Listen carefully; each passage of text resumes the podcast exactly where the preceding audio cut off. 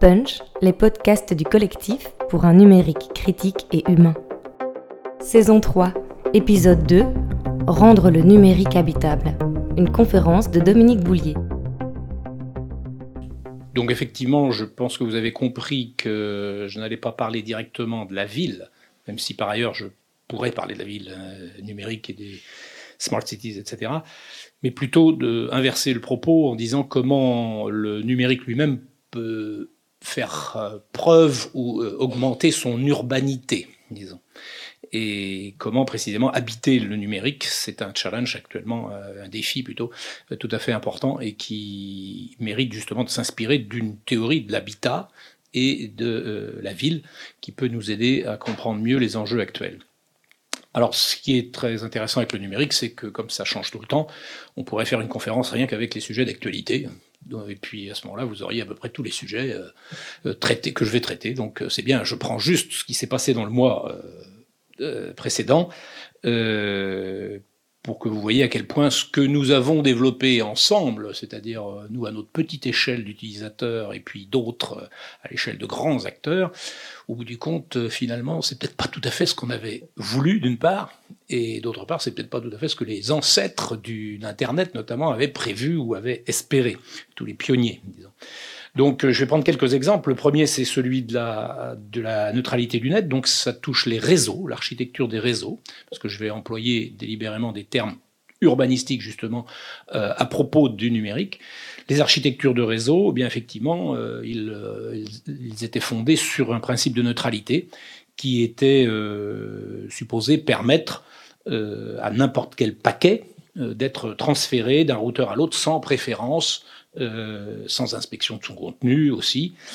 Et, là, de fait, Trump et le nouveau responsable de la Federal, Communication, euh, Commission of Communication qu'il a nommé euh, ont décidé de se passer de cela et de faire un peu un cadeau aux opérateurs et aux fournisseurs d'accès au détriment des firmes, des grandes plateformes californiennes notamment, puisqu'elles se sont déclarées scandalisées de cette opération, puisqu'elles potentiellement elles devront payer pour les contenus massifs qu'elles diffusent sur le réseau. En réalité, elles oublient de dire qu'elles ont déjà, elles sont déjà organisées une autre architecture parallèle, ce qu'on appelle les Content Delivery Networks, pour leur permettre de pousser vos vidéos YouTube à toute vitesse sans être mis dans, le, dans les contraintes des routeurs, etc. Donc c'est assez, euh, c'est une critique euh, assez, disons, euh, ambivalente, si on veut.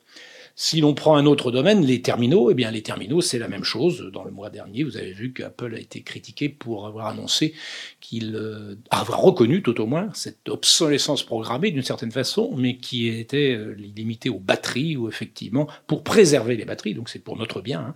Effectivement, pour préserver les batteries, on ralentit l'iPhone. Euh, il se trouve que c'est juste au moment où on en lance un autre. Bon, évidemment, vous voyez un petit peu le type de suspicion que cela peut générer. Si l'on rentre dans un autre euh, point que vous avez sans doute vous n'avez peut-être pas vu, c'est pourtant qui m'importe beaucoup, moi, c'est, on rentre plutôt dans les systèmes de base de données, en l'occurrence sur un système de base de données absolument extraordinaire, qui est le service euh, le, système d'identification et de fourniture d'identité à, actuellement 1 milliard d'Indiens sur les 1 milliard 200 millions, euh, des identités biométriques. Et donc ce système-là a été développé depuis 5-6 ans et il a une, ce qu'on appelle un data majeur, c'est-à-dire une, une faille de sécurité très très importante, puisque un journaliste de la tribune, justement, euh, en Inde, a réussi à, être contacté par des hackers qui lui ont proposé d'accéder à des identités comme ça pour 500 euh, roupies, et puis pour, euh, y compris même d'accéder aux serveurs qui génèrent les cartes d'identité. Donc c'est un système que j'avais étudié moi quand j'étais en Inde avec un chercheur belge d'ailleurs, Gilles Vernier,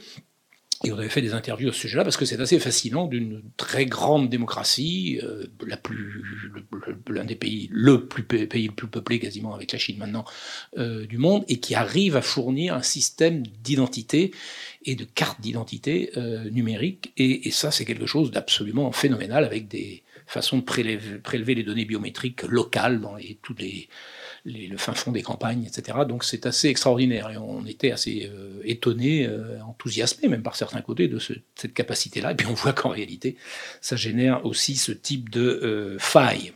et puis, autre élément que vous avez bien entendu vu, vu ou dont vous avez entendu parler, c'est effectivement le changement de Facebook qui décide de changer son fil d'actualité, la façon dont il paramètre les données et les informations qu'il pousse dans votre fil d'actualité sur vos comptes Facebook.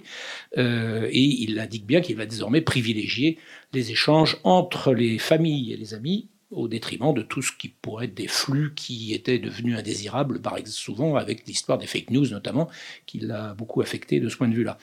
Alors il faut préciser quand même qu'il sélectionne quand même d'une certaine façon ces échanges-là, puisqu'il s'agit des échanges actifs et non pas, et donc on, on essaye d'encourager l'engagement, et ça j'y reviendrai dans le cours de la conférence, c'est très important, il ne s'agit pas seulement d'avoir du public ou de faciliter les échanges entre les personnes ou le réseau tel quel, il il faut surtout encourager l'activité.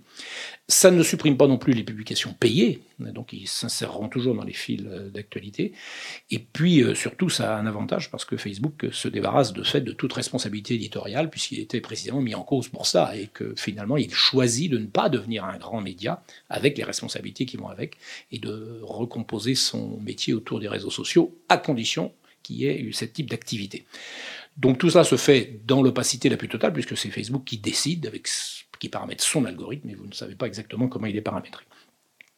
Alors, en plus, je pourrais rajouter aussi la spéculation sur le Bitcoin, donc une architecture distribuée qui là aussi fait partie de ce que les fondateurs du net pouvaient rêver, puisqu'Internet au départ était une architecture distribuée aussi. Et eh bien là, on peut dire effectivement euh, cette architecture distribuée qui se trouve maintenant prise et, ce qu'on appelle la blockchain, qui est récupérée effectivement euh, pour générer une spéculation délirante sur une monnaie virtuelle euh, avec des industries minières, c'est-à-dire on fait du mining effectivement, et donc euh, des industries minières qui ont, sont à installer des fermes de serveurs euh, au Groenland parce que c'est là où il y a le, on n'a pas de problème de refroidissement et on a les sources d'énergie les moins coûteuses et donc qui dépensent une énergie folle pour uniquement générer du Bitcoin et spéculer sur cette affaire. Donc vous voyez un petit peu le, le monde que, l'on a actuellement. Est-ce que réellement c'est ce monde-là que nous voulions? Est-ce que de fait nous ne sommes pas dans un monde ingouvernable, inhabitable du coup Et les deux vont être systématiquement associés dans ma présentation. On voit bien que tout, que ce soit les réseaux, les terminaux, les applications, les bases de données ou les architectures distribuées, effectivement, tout du coup devient affecté d'une forme euh, de suspicion, d'une forme de défiance et ce n'est pas tout à fait le monde euh, qu'on peut attendre euh, de ce point de vue. Et donc, nous sommes dans la situation où, finalement, nous voudrions retrouver la maison, téléphone maison. Euh, la home, cette home que vous avez sur votre téléphone apparemment, euh, qui est une métaphore qui en été justement que je vais exploiter parce que c'est ça le problème, c'est qu'on n'en fait pas réellement une home. Euh, donc on nous l'avait promis d'une certaine façon, elle est désormais accessible à deux tiers des humains, même si c'est pas forcément des smartphones en tant que tel. donc nous sommes de fait des mutants aussi parce que cette connexion et cette disponibilité, cette possibilité d'une connexion entre tous les humains avec le même équipement en l'équivalent de 15-20 ans, si vous voulez, c'est absolument incroyable comme vitesse d'innovation. Et nous sommes devenus donc ce que j'appelle des êtres connectés. Mais le problème, c'est est-ce que du coup, nous ne sommes pas un peu dans l'état des extraterrestres, là, un peu des extraterrestres mélancoliques, parce que c'est ça qui était touchant chez, dans E.T., c'était effectivement euh, ce type de mélancolie de la Terre, de sa Terre, disons, et de sa home qu'il avait perdue, quoi. Alors vous avez peut-être vu que Bruno Latour a publié un livre qui s'appelle euh, Où atterrir? Alors moi je poserai la question, euh, je compléterai en disant comment habiter Comment habiter? Parce que même si on atterrit, comment on habite? Parce que ça va être ça la question. Comment recréer la home, d'une certaine façon, y compris en partant de ce tout petit objet apparemment de ce qu'est le téléphone portable? Donc, euh, ce que je vais faire va largement s'inspirer, c'est vrai, du travail de Peter Sloterdijk, qui est absolument remarquable de ce point de vue-là. Euh, je vais plutôt parler d'habiter plutôt que d'habitat, voire même plutôt d'habitable, au sens d'un processus que j'appellerais un processus de co-affectation, qui transforme le logement et le logé en habitant et en habitation. Donc c'est un système habitat, une c'est délibérément relationnel hein, dès le départ. Et ça rejoindrait, pour reprendre, faire des références à d'autres auteurs, ce que Deleuze aurait pu appeler un devenir habitant, Hein, toute la question comment on devient habitant, c'est un travail constant évidemment, voire même, pour reprendre une expression de Donna Haraway, effectivement, à devenir avec, comment on devient avec l'ensemble des liens et des attachements qui nous tissent dans ces réseaux numériques.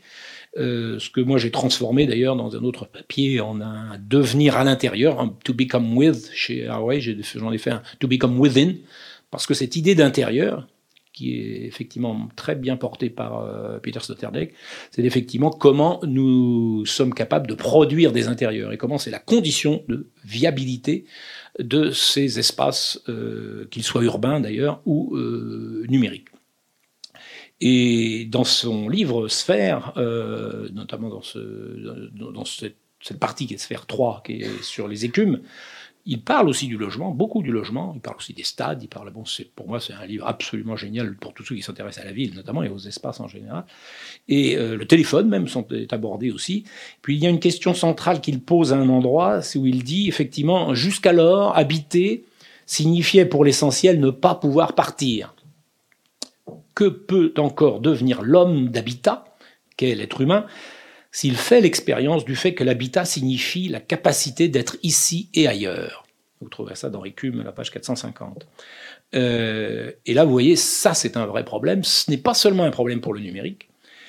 C'est pas, c'est une bonne question pour le numérique, évidemment, euh, d'être ici et ailleurs. Mais c'est aussi c'est aussi une bonne question pour les migrations généralisées, qui sont notre condition actuelle, qui n'est pas une crise des migrations, c'est l'état permanents dans lesquels nous entrons, pour des raisons diverses, et aussi même avec le tourisme, par exemple, des choses comme ça. Donc c'est quelque chose qui, euh, au-delà du numérique, euh, nous intéresse. Être ici et ailleurs, c'est effectivement une façon de définir l'habité qui va euh, enrichir la question de mon point de vue. Alors pour, pour penser cet habité, je, vais me servir d'une installation qui est faite par une artiste inuite, l'œuvre s'appelle K.E. Patak, celui qui voit, qui est exposé au musée de la civilisation à Québec. Euh, et à mon avis, c'est vraiment, il y a quelquefois, il les, artistes arrivent à assembler quelque chose qui conceptuellement, nous, on passe notre temps à les découper, à les analyser, effectivement, c'est notre travail. Mais quand un artiste arrive à restituer tout cela, c'est absolument extraordinaire. C'est-à-dire, je pense que là, on a la meilleure définition de l'habitat qui soit, ou de l'habiter tout au moins, du processus d'habiter, cette meilleure compréhension de. Alors, vous voyez ici, vous avez plusieurs des éléments. Vous avez des pierres, des pierres qui euh, qu'on va chauffer, qui vont générer de la vapeur, et puis dans cette tente de ou la tente tremblante, ça dépend euh, qui elle est tendue par des arcs. Donc vous voyez cette forme d'enveloppe qui est en réalité plutôt une membrane d'ailleurs, euh, des arcs en frêne, et puis des fils. Euh, et avec un tambour qu'on ne voit pas effectivement, mais qui est, qui est un rythme qui est produit à, l'intérieur dans ce type de rituel aussi. Alors pour moi, ça, c'est un chef-d'œuvre d'habitat, justement. C'est ce qui définit le mieux l'habitat. Parce que les trois éléments sont là. Et euh, dans ces trois éléments que je vais lister, je vais en faire référence en tant qu'habitat, mais je pense que vous pouvez vous-même vous demander en quoi ils sont euh, liés au numérique aussi, et comment le numérique que nous expérimentons individuellement avec nos, petits téléphones portables, et eh bien finalement, il euh, manifeste, il met en œuvre aussi ces trois dimensions, puisque ça va être le thème sur lequel je vais travailler pendant toute cette conférence. donc le, la première dimension, c'est ce que j'appelle le lestage. Alors, à une époque, j'appelais ça l'ancrage. Et puis en réalité, en discussion d'ailleurs avec Jacques Lévy, euh, je trouve que finalement l'ancrage c'est trop territorial, un peu trop heideggerien, et que le lestage c'est beaucoup mieux parce que ça suppose de la mobilité éventuellement. Hein. Donc ça c'est quand même pas mal. Euh, ce qu'on trouve d'ailleurs chez les nomades où il y a effectivement un mât vertical euh, qui suffit à ancrer, mais alors justement c'est un ancrage qui se bouge. Donc c'est plutôt ce que j'appellerais un lestage qui va permettre d'avoir une demeure, une station une position, une résidence, et surtout qui permet en faisant cela un échange avec les ancêtres, avec l'histoire, avec un héritage. Et donc si on n'est pas capable de, traiter cette dimension de l'héritage, à mon avis, on n'habite plus. Il y a plusieurs façons de le traiter, mais en attendant, on est obligé d'y faire référence d'une façon ou d'une autre. C'est ce qu'on dit quelquefois, comme dit la chanson, être né quelque part, bah oui, on est obligé de faire avec ça, de toute façon. Donc, euh, donc il y a là une forme de centralité, je reviendrai sur le terme euh, tout à l'heure, euh, qui nous dépasse, et surtout, c'est ça qui nous dépasse, qui nous relie au-delà de nous-mêmes à autre chose, à d'autres dimensions, et ça c'est très très important, ce qui est bien manifesté dans cette œuvre-là aussi. La deuxième dimension, c'est le filtrage, ce que j'appelle effectivement le filtrage, c'est-à-dire le fait qu'il y a des ouvertures. Il y a des ouvertures, mais cela crée aussi en même temps une enveloppe. C'est-à-dire, c'est pas des c'est pas complètement ouvert. C'est-à-dire, il y a des filtres. Il y a une façon de générer plutôt, ce qui serait plus juste d'ailleurs. Je pense que enveloppe est un peu risque de suggérer trop une fermeture. Donc, il vaut mieux sans doute parler de membrane au sens justement de l'immunologie que traite Sloterdijk notamment. C'est-à-dire, là, ici, dans l'habité, effectivement, ça suppose des seuils, ça suppose des, portes, des fenêtres, des frontières et du passage, que c'est ce qui permet de passer et en même temps de réguler ce passage. Donc, ce mouvement-là, euh, cette membrane immunitaire, c'est celle qui filtre et qui fait circuler en même temps. Donc, dans les, et c'est cela qui permet de produire un intérieur. Et donc, si on habite, euh, si on peut, si on, veut habiter, si on essaye d'habiter, quand on essaye d'habiter, effectivement, on essaye de reconstituer quelque chose comme des filtres euh, qui vont permettre de produire cet intérieur avec une forme de protection, de soin, et j'aurai l'occasion de revenir sur cette notion, d'attention, ça aussi c'est un thème sur lequel je reviendrai, et à ces échanges. Parce que s'il n'y a pas d'échange, effectivement, on étouffe. On est bien protégé, mais à ce moment-là, on dépérit et on meurt.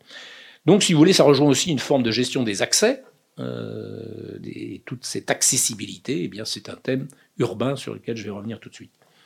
Et puis, dernier point, effectivement, ce que j'appelle un couplage. Et un couplage, c'est précisément qu'entre ce centre, entre ces centres et ces accès, entre l'Est et les filtres que l'on crée, eh bien effectivement, ça génère un espace, ça génère un vide, euh, une, atmosphère, une ambiance, euh, un climat comme dirait Sloterdijk.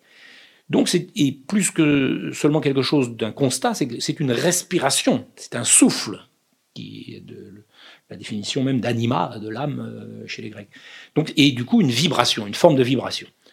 Et ce que dit Sloterdijk, c'est qu'effectivement, il s'agit de générer à chaque fois une tension dans la chambre intérieure.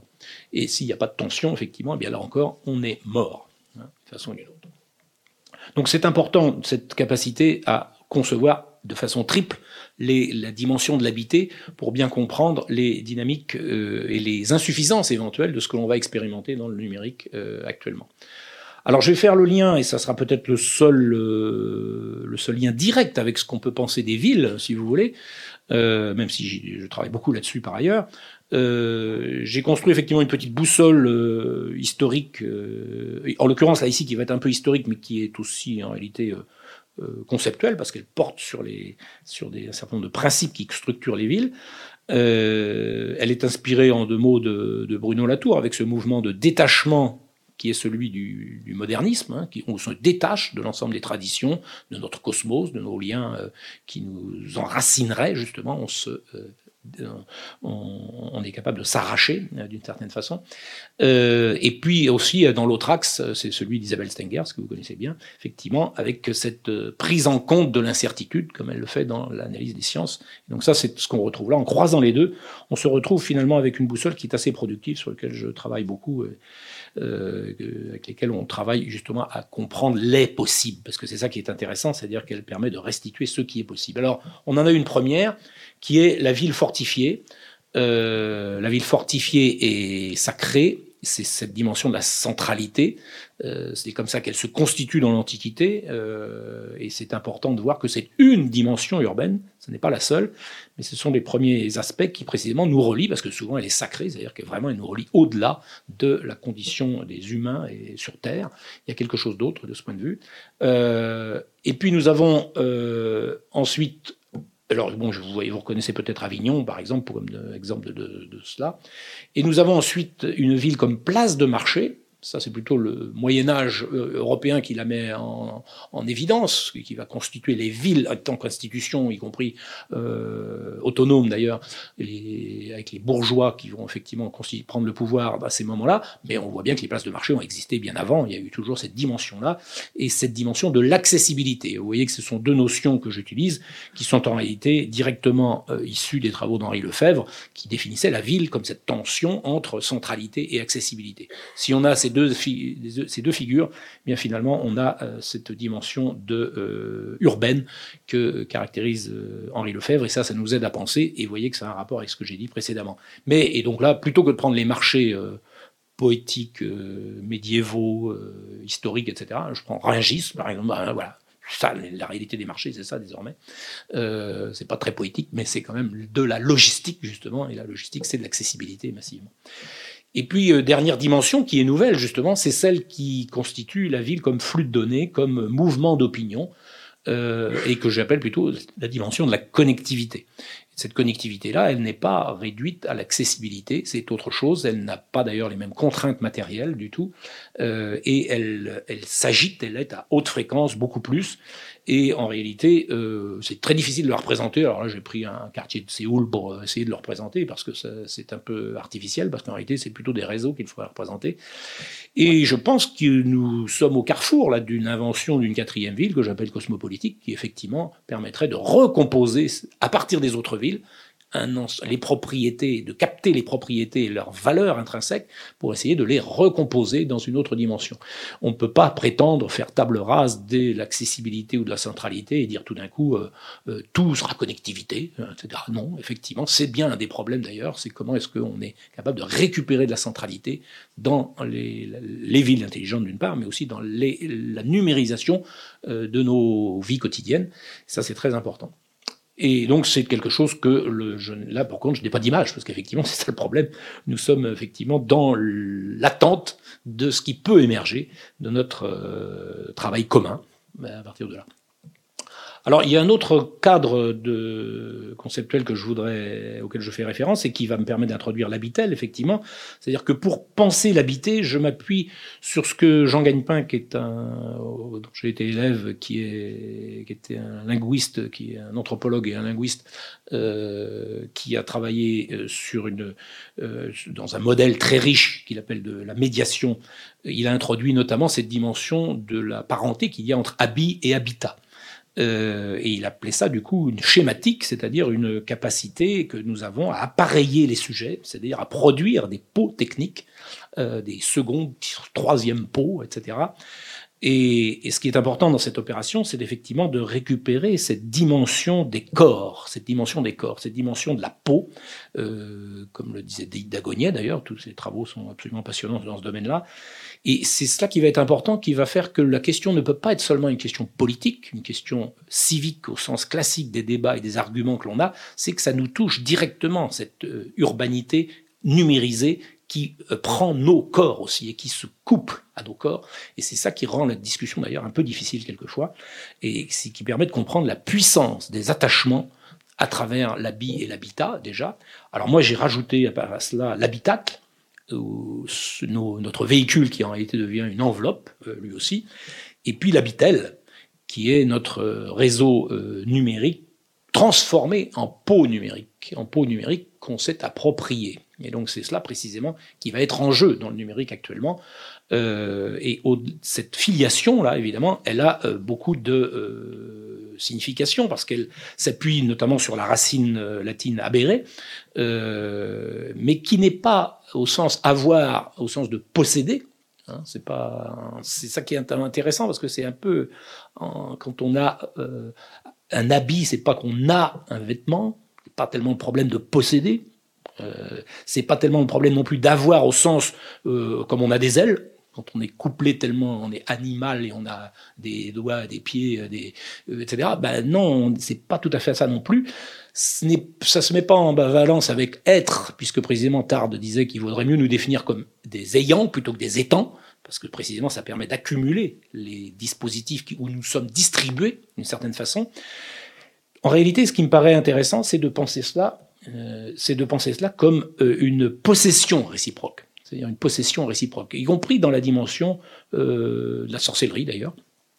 Euh, une possession réciproque, une entreprise avec une enveloppe technique, une offre technique, j'allais dire, euh, et finalement une capacité que nous avons à la transformer en même temps qu'elle nous transforme. Et donc on habite à cette condition-là.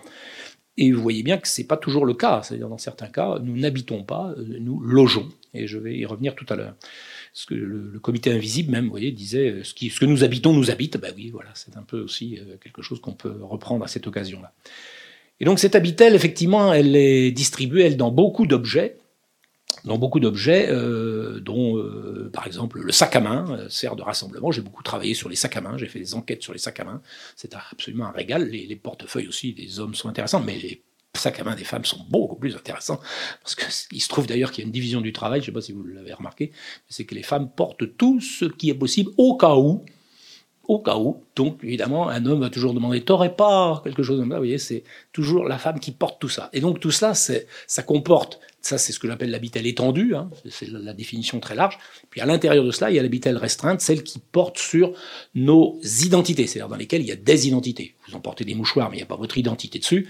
Vous emportez des billets, mais il n'y a pas votre identité dessus. Par contre, vous, employez, vous emportez un certain nombre de cartes, un certain nombre de clés, un certain nombre de choses qui sont réellement, euh, qui portent votre euh, identité euh, en termes qui sont décrites hein, et liées à votre état civil, dire. Donc ça, c'est très important. Alors le problème, c'est qu'effectivement, moi j'avais commencé à travailler dans cette dimension-là en 99 quand j'avais écrit l'urbanité numérique, et puis j'avais proposé ce concept de Davitel, et j'avais annoncé que le téléphone portable allait récupérer beaucoup de choses. Mais je ne pensais pas qu'il allait récupérer autant de choses. Bon, il récupère pas les mouchoirs encore, hein, euh, bon, ni le maquillage. Mais euh, quoique, avec Snapchat, vous savez, on se demande si on ne fait pas du maquillage euh, virtuel. Vous voyez, c'est un petit peu ça. Donc, mais on, je pensais pas qu'il allait récupérer tout cela, mais et surtout qu'il allait récupérer à cette vitesse. C'est assez impressionnant. Il est en train de rassembler tout cela. Euh, et vous voyez bien que le terme de rassemblement, effectivement, il a un lien assez étroit avec ce que peut dire Heidegger aussi là-dessus, sur ce qu'il appelle la chose, c'est-à-dire cette capacité qu'on a à rassembler pour nous dépasser l'ensemble des éléments qu'il constitue et euh, pour faire finalement euh, exister un, une entité qui fédère une diversité et pour lui donner sa vie propre. Et de ce point de vue-là, c'est ça qui est impressionnant. Donc, euh, moi, cette slide, je l'améliore tous les ans, si vous voulez, puis je rajoute des applications, etc. Alors, il y en a certaines que je devrais éliminer, peut-être, mais en réalité, non. Les photos, par exemple, ça a été dès le départ, quasiment, du téléphone portable, pas du, avec des photos absolument minables, euh, de qualité, mais quand même, on avait déjà des photos très, très tôt. Et donc, ça, c'est très, très important. Et évidemment, ce qui est important, c'est que ce n'est pas le terminal comme l'ordinateur. C'est pas le même. Ça, c'est très important. L'ordinateur, c'est le terminal savant. Le téléphone portable, c'est celui où il n'y a pas de barrière d'accès. Excusez-moi, ça bouge tout seul. Euh, c'est donc il n'y a pas de barrière d'accès, et ça, c'est très important parce que c'est cela qui explique aussi sa prolifération, sa contagion dans l'ensemble des êtres connectés que nous sommes devenus. En 20 ans, effectivement, euh, on a maintenant deux tiers des humains, mais en 2007, ce qui est intéressant, c'est qu'on avait, au même moment, on avait 50% de l'humanité qui était urbanisée, et au même moment, 50% qui étaient connectés sur des téléphones portables. Sauf que les téléphones portables, ça faisait, en 2005, ça faisait 15 ans que ça existait, que c'était diffusé. Donc, vous voyez un petit peu cette euh, vitesse de euh, diffusion. Alors évidemment, ça rassemble, mais comme je le présente, euh, comme je le présente ici, effectivement, vous avez à la fois du calcul dans le nuage et une interface quelque part une interface qui pourrait être très différente. Donc ça, c'est très important de ne pas se focaliser sur sa forme actuelle je pense qu'elle ira encore en se concrétisant, comme dit Simondon, c'est-à-dire effectivement c'est le rassemblement encore plus organique d'une certaine façon, euh, et le calcul et l'interface seront toujours là, bien entendu. Et euh, je dirais même qu'un des grands chercheurs que vous avez ici en Belgique l'a déjà très bien prédit, c'est effectivement euh, le téléphone sans fil et sans téléphone. Ben oui, il n'a pas tort. Effectivement, c'est un, élément euh, où on n'est pas très loin d'y arriver, hein, d'une façon ou d'une autre. Donc c'est important de rester euh, conscient des propriétés de l'objet et pas seulement de ses formes externes. Euh, et donc ce qui m'intéresse, c'est plutôt ce processus d'appropriation qui est à l'œuvre et qui nous fait sortir d'une forme de fatalité technique euh, ou d'arraisonnement, pour euh, reprendre le terme Heidegger, mais effectivement, c'est ici l'enjeu de l'appropriation, il va être tout à fait clé. Or, vous voyez bien qu'à chaque fois, nous avons une correspondance entre un habit qui était un vêtement et qu'on a transformé, qu'on a approprié et qui nous a pris aussi en même temps. Donc ce couplage là, il s'est fait euh, de façon euh, nouvelle.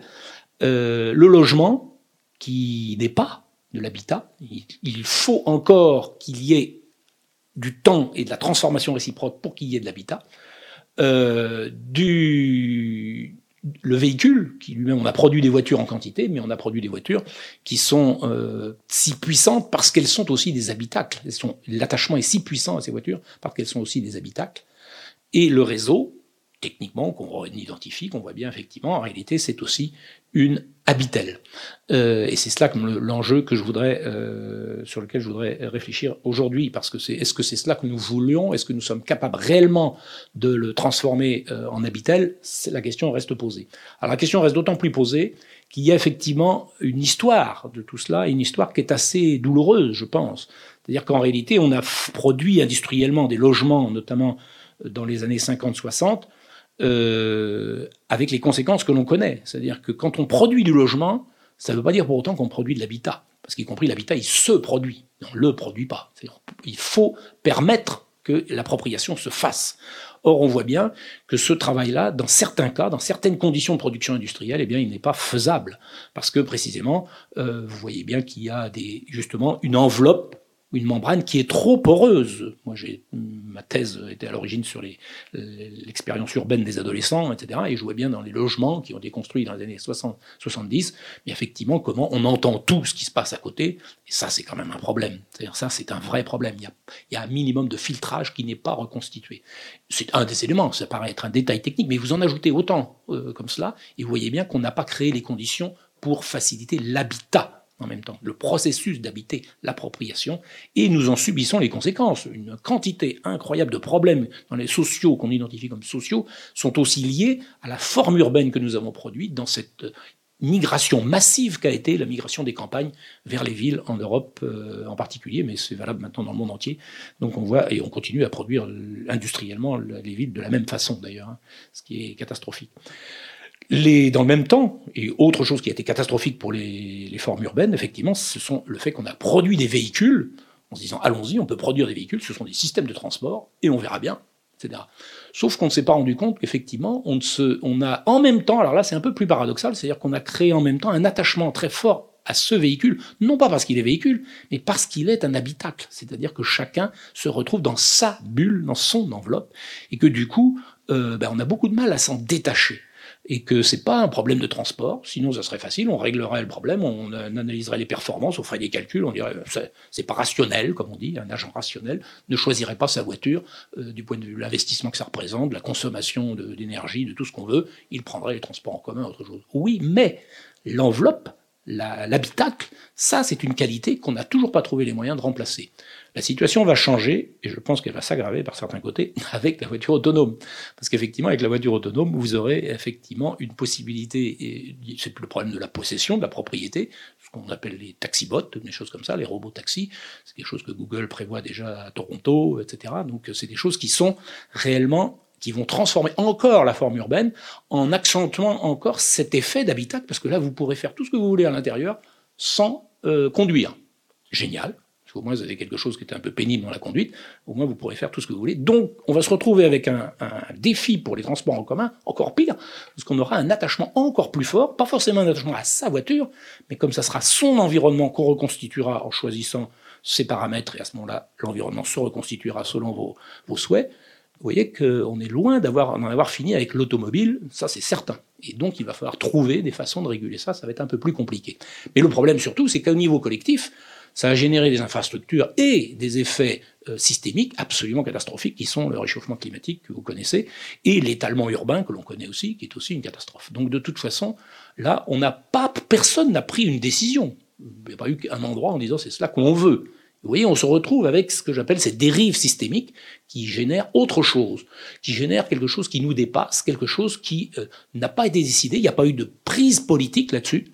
C'est arrivé comme ça, et le problème, ce que je crains, c'est que nous soyons exactement dans la même phase pour le numérique. C'est-à-dire qu'on a, le train avance, il est parti et personne ne peut l'arrêter, personne ne sait réellement qui est dans l'avion, ou quel est le pilote dans l'avion, je passe du train à l'avion, mais il n'empêche que c'est quelque chose qui pose un problème parce qu'on n'a ni prise politique et on voit déjà les dérives systémiques que ça génère dans les réseaux sociaux, dans l'ensemble des, types de flux de données que l'on peut avoir.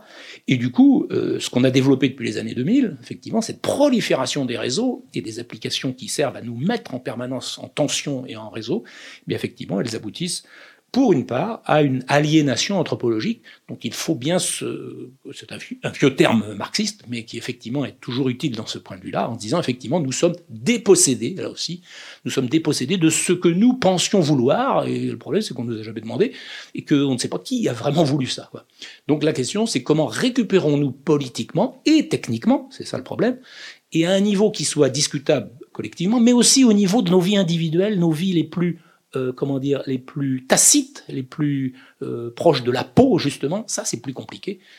Comment récupérons-nous effectivement une forme d'habitat, une forme d'appropriation de, de ces architectures techniques?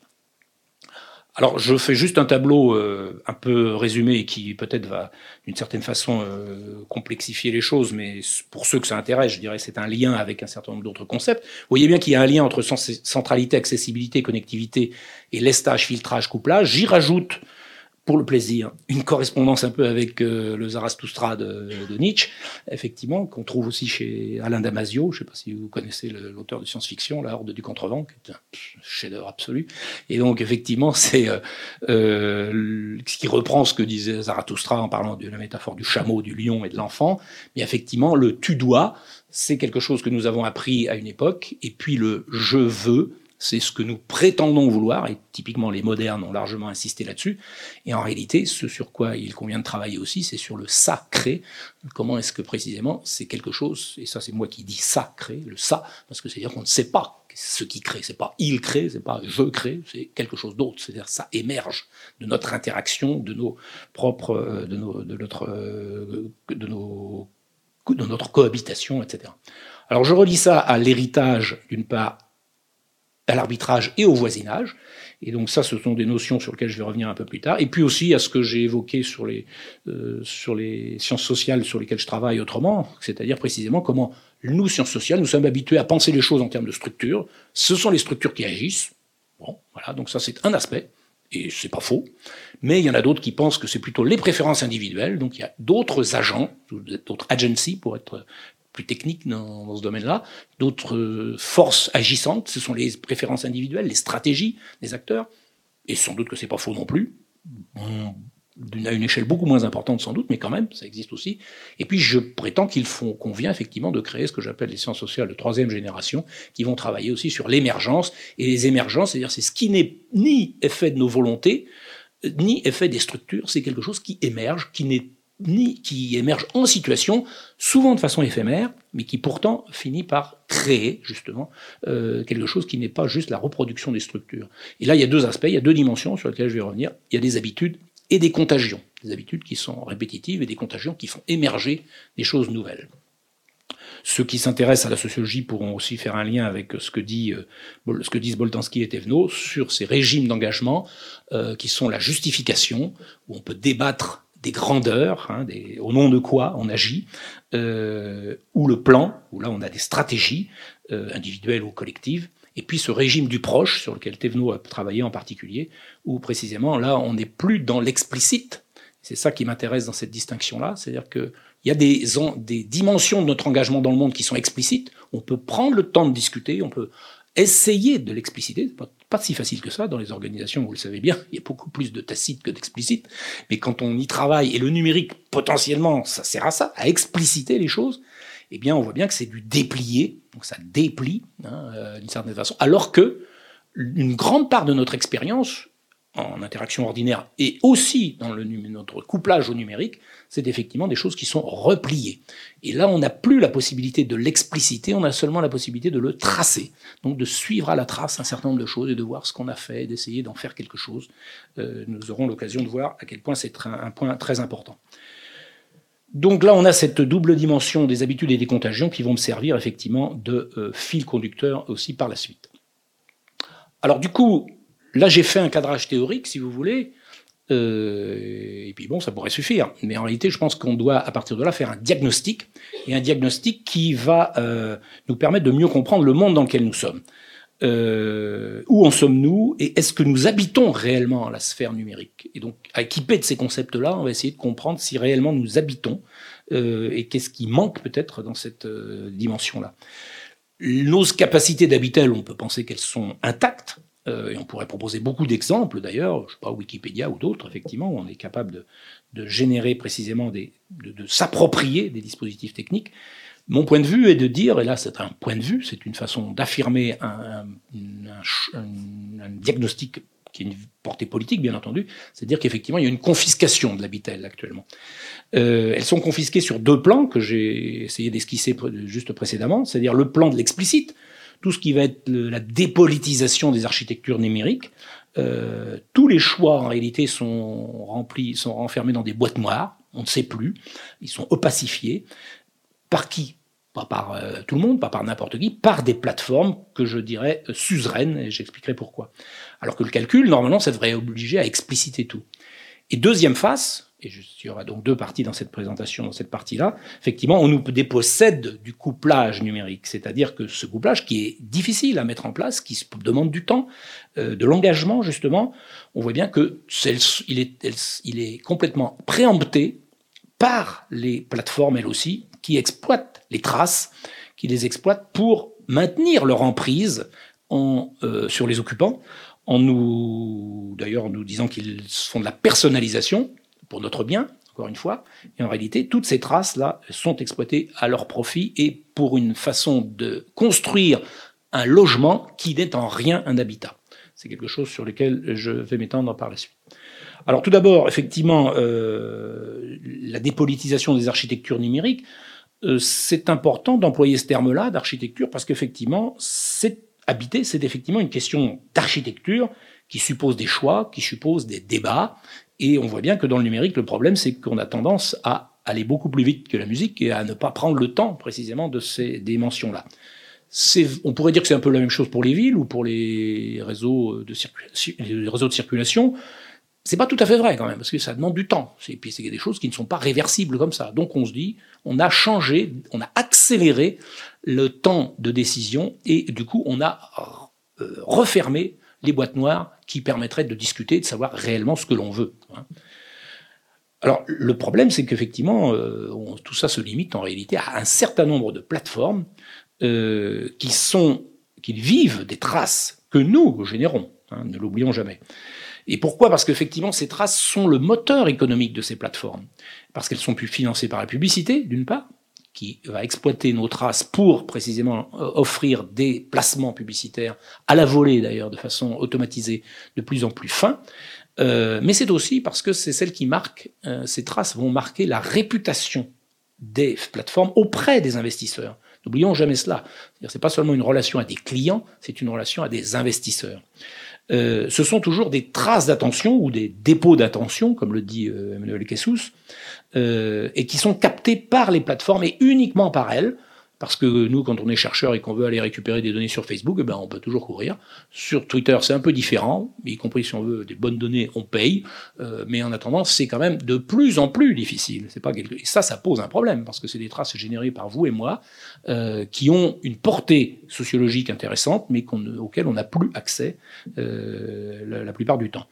Alors, ces plateformes, et le terme plateforme est important, ces plateformes, elles sont caractérisées par euh, leur force de frappe financière, et si on oublie ça, on ne comprend pas leur, la puissance et leur capacité euh, de se transformer en quasi-monopole, effectivement, ce que j'appelle effectivement cet oligopole. Sauf Twitter, qui est un peu un cas à part. Euh, mais c'est à la fois parce qu'ils ont des revenus euh, issus de la commercialisation des traces, mais aussi parce qu'elles sont valorisées en bourse et que ça leur génère du cash qui leur permet d'acheter tous les concurrents, de tester des solutions, de les abandonner, etc. Donc la valorisation boursière, c'est quand même une vie à crédit Hein, d'une certaine façon. Cette vie à crédit, là, quand on a de la, crédibilité, justement, qui est appuyée sur la réputation qu'on gagne avec les traces, eh bien, elle peut générer un cash absolument impressionnant, qui n'a jamais été connu pour les autres firmes euh, traditionnelles, de l'industrie traditionnelle. La particularité, c'est que non seulement elle commercialise ces traces, mais elle les analyse et c'est très important parce que les nouvelles techniques euh, informatiques de calcul en machine learning, ce qu'on appelle l'intelligence artificielle, mais en machine learning, ça suppose de l'apprentissage, et pour l'apprentissage, il faut un maximum de données. Donc le volume, c'est pas un détail. Il y a des choses et des opérations et des calculs que vous ne pouvez pas faire si vous n'avez pas un volume suffisant. Or, qui a le plus grand volume de données? Eh bien évidemment Google, Facebook, Amazon et les autres. C'est clair. Et il se trouve que c'est les meilleurs dans ces domaines-là aussi en termes d'analyse. Quoi. Donc là, il y a une forme de réflexivité d'une société sur elle-même qui est confisquée. C'est-à-dire que c'est pas comme si vous avez des bases de données de l'État, les recensements, etc., que vous exploitez et que vous donnez de temps en temps même au compte-gouttes aux chercheurs. En attendant, c'est une réflexivité qui peut retourner à la société. Ici, c'est complètement opaque et vous n'en savez rien. Et de toute façon, elles ont toujours gardé cette responsabilité, cette irresponsabilité éditoriale, j'allais dire, toujours revendiquée. Euh, donc euh, là, on voit bien que c'est quelque chose qui a conduit euh, Facebook à se replier précisément sur les proches.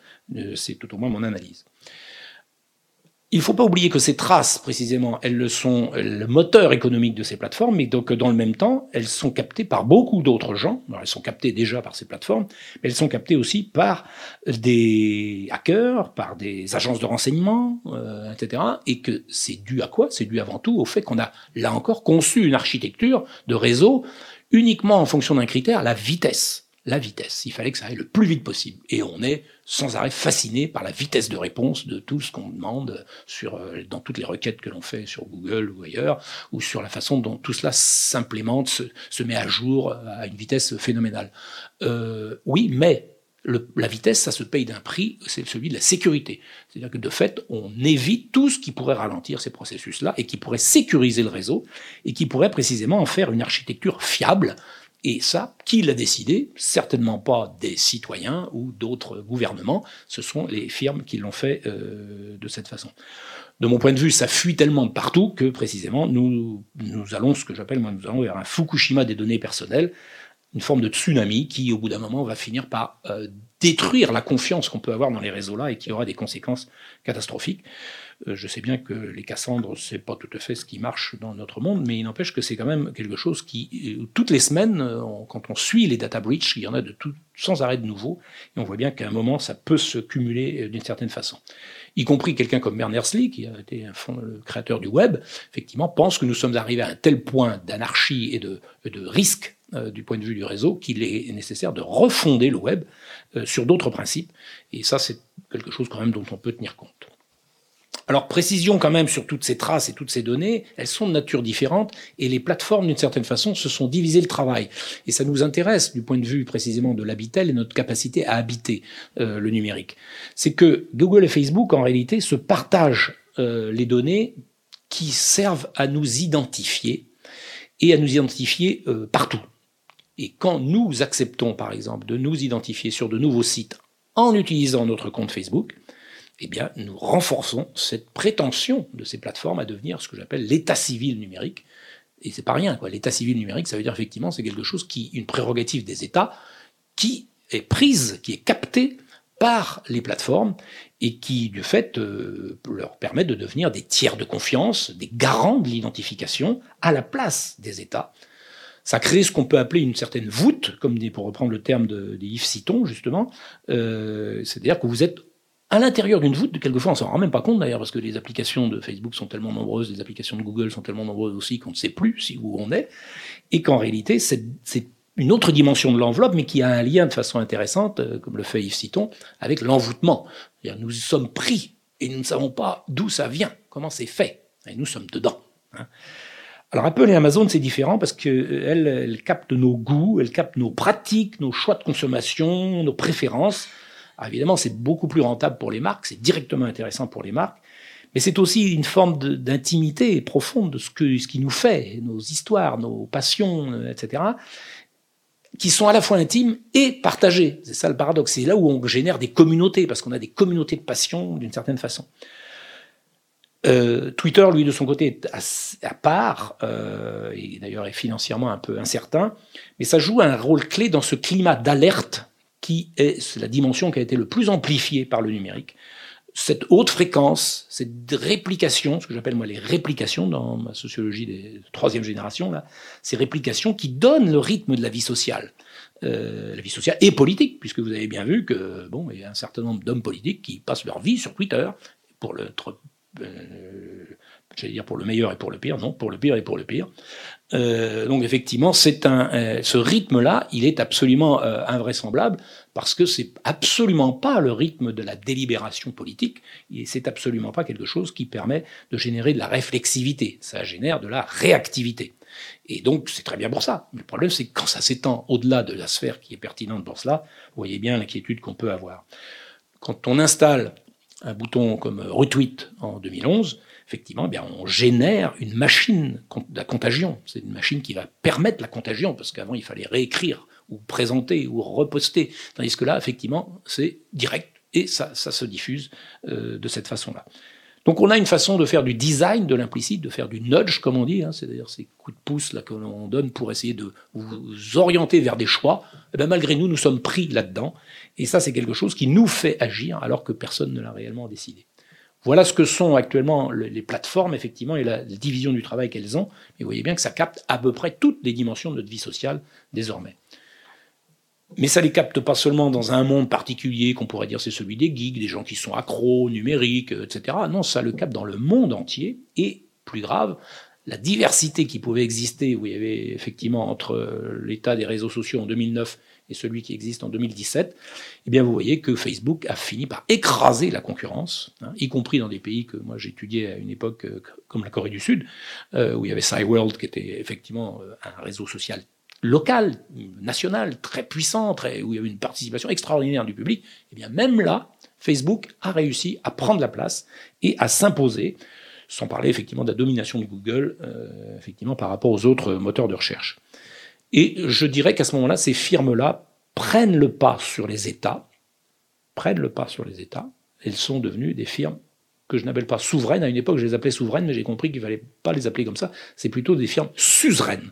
Suzeraines parce qu'effectivement, souveraines, ça supposerait des attributs des États, avec des frontières, des territoires et une forme de régulation d'un espace, etc., que, euh, que ne prétendent surtout pas avoir euh, Facebook, euh, Google et les autres plateformes. Surtout pas. Il faut surtout pas avoir ça, parce que c'est une corvée, ça, cette opération, cette nécessité de police, etc. Par contre, être suzerain, ça veut dire qu'effectivement, vous avez des vassaux. Vous avez tout un tas de gens qui vous font des services, qui vous rendent des services, qui sont obligés et les marques viennent vous manger dans la main, et les États viennent vous manger dans la main, et l'ensemble de ces, puissances d'une époque ancienne sont en réalité, et les médias viennent vous manger dans la main, et toutes ces puissances, effectivement, sont désormais sous influence euh, euh, de ces suzerains. Euh, et là, vous voyez bien que la métaphore que Supio, notamment Alain Supio, utilise, est très très intéressante, parce qu'en réalité, c'est nous retournons là dans un monde féodal, euh, il y a quelquefois des avantages à retourner au monde féodal, mais en l'occurrence là, c'est pas forcément un avantage. En l'occurrence, c'est-à-dire il n'y a plus de loi commune, il y a plus de lestage légal. Hein, ce filtrage lui-même est discutable nulle part, on ne peut plus en discuter, et il est en réalité à la merci de la volonté du suzerain. Donc ça, c'est très important de voir à quel point nous sommes pris et envoûtés précisément dans ce type de dispositif qui nous rend incapables de recomposer de la politique et du débat politique sur toutes ces dimensions-là. Et pour terminer, effectivement, un aspect de cette difficulté à se réapproprier la dimension politique des plateformes, c'est le fait que les gouvernements euh, qu'on pensait être ceux qui prennent des décisions, en réalité, on est passé à un régime, ce que j'appelle de passage à l'acte. Pourquoi? Parce que les plateformes, en réalité, on standardisait le, monde à leur façon.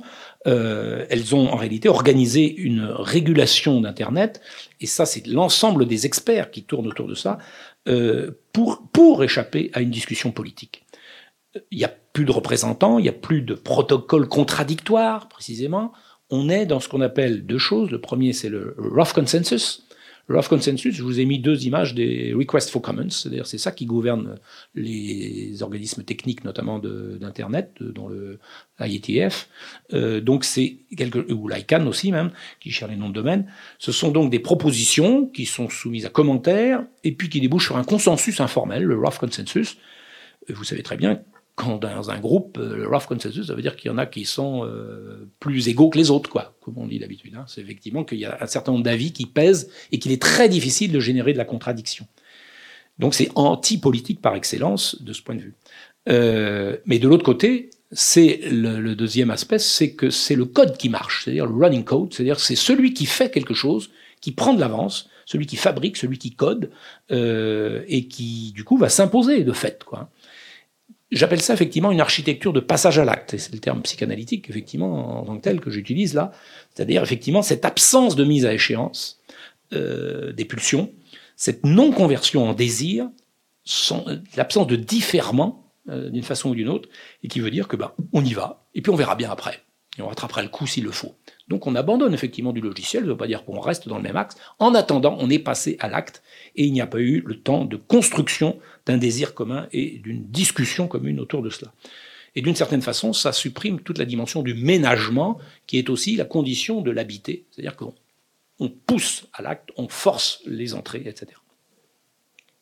Alors la deuxième phase, effectivement, c'est la dépossession des couplages numériques. Cette deuxième phase qui est la plus tacite, la plus repliée, plus ordinaire aussi, celle qu'on en expérimente au quotidien, eh bien, elle, elle mérite d'être prise en compte. Et le problème vient du fait que justement, elle nous touche beaucoup plus directement et qu'on a du mal à s'en détacher, à prendre un petit peu de distance, parce que nous sommes vraiment couplés étroitement à tout cela, et c'est assez difficile de la penser elle-même.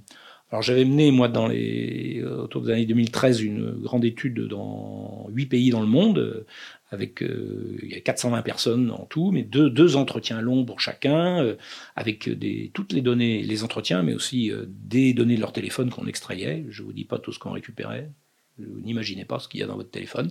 Euh, heureusement, comme nous le faisions avec eux, nous avons éliminé ce qui n'était pas convenable de garder, et nous avons, y compris, anonymisé, haché les données. Enfin bon, il y avait un protocole très complexe pour justement ne pas être sous le même sous le feu des mêmes critiques que, celles des plateformes. Euh, pour tester, tout ça, c'était fait pour tester les hypothèses de ces formes de couplage euh, et mon souci, moi je suis sociologue empirique, donc au-delà de produire des concepts, il faut aussi les mettre à l'épreuve, hein, avec du terrain, du matériel, d'observation, euh, etc. Donc c'était ça l'objet. Alors un des éléments, je vais passer juste deux petits points sur, sur cette étude-là. Le premier, c'est effectivement à quel point l'attachement au téléphone est général. C'est-à-dire, est-ce que vous avez toujours votre téléphone pour vous? Eh bien oui, vous en êtes à 91%. Euh, est-ce que vous chargez votre téléphone souvent? On en est à 60 84%. Et puis, est-ce que vous vérifiez que vous pouvez être joint par téléphone? Eh bien, on en est à 56%. Donc, ce qui est intéressant, c'est que c'est pas seulement le fait d'être, euh, d'avoir un téléphone, c'est qu'en réalité, avoir ce téléphone-là, ça devient, ça génère du stress. C'est-à-dire qu'il faut qu'on l'ait. Si, au par hasard, si on ne l'a pas, là, on a un problème y compris les gens font demi-tour quand ils vont travailler, ils retournent pour le chercher, etc ou s'ils l'ont pas, mais qui n'est pas chargé, catastrophe. Donc il faut toujours avoir son chargeur, être prêt à charger, à emprunter, etc. Vous connaissez ça. Et puis l'autre aspect, c'est est-ce qu'on a du réseau? Est-ce qu'on a du réseau? Et donc effectivement, on peut le chercher par tout le réseau, y compris quand on est dans le désert, hein, on cherche, etc.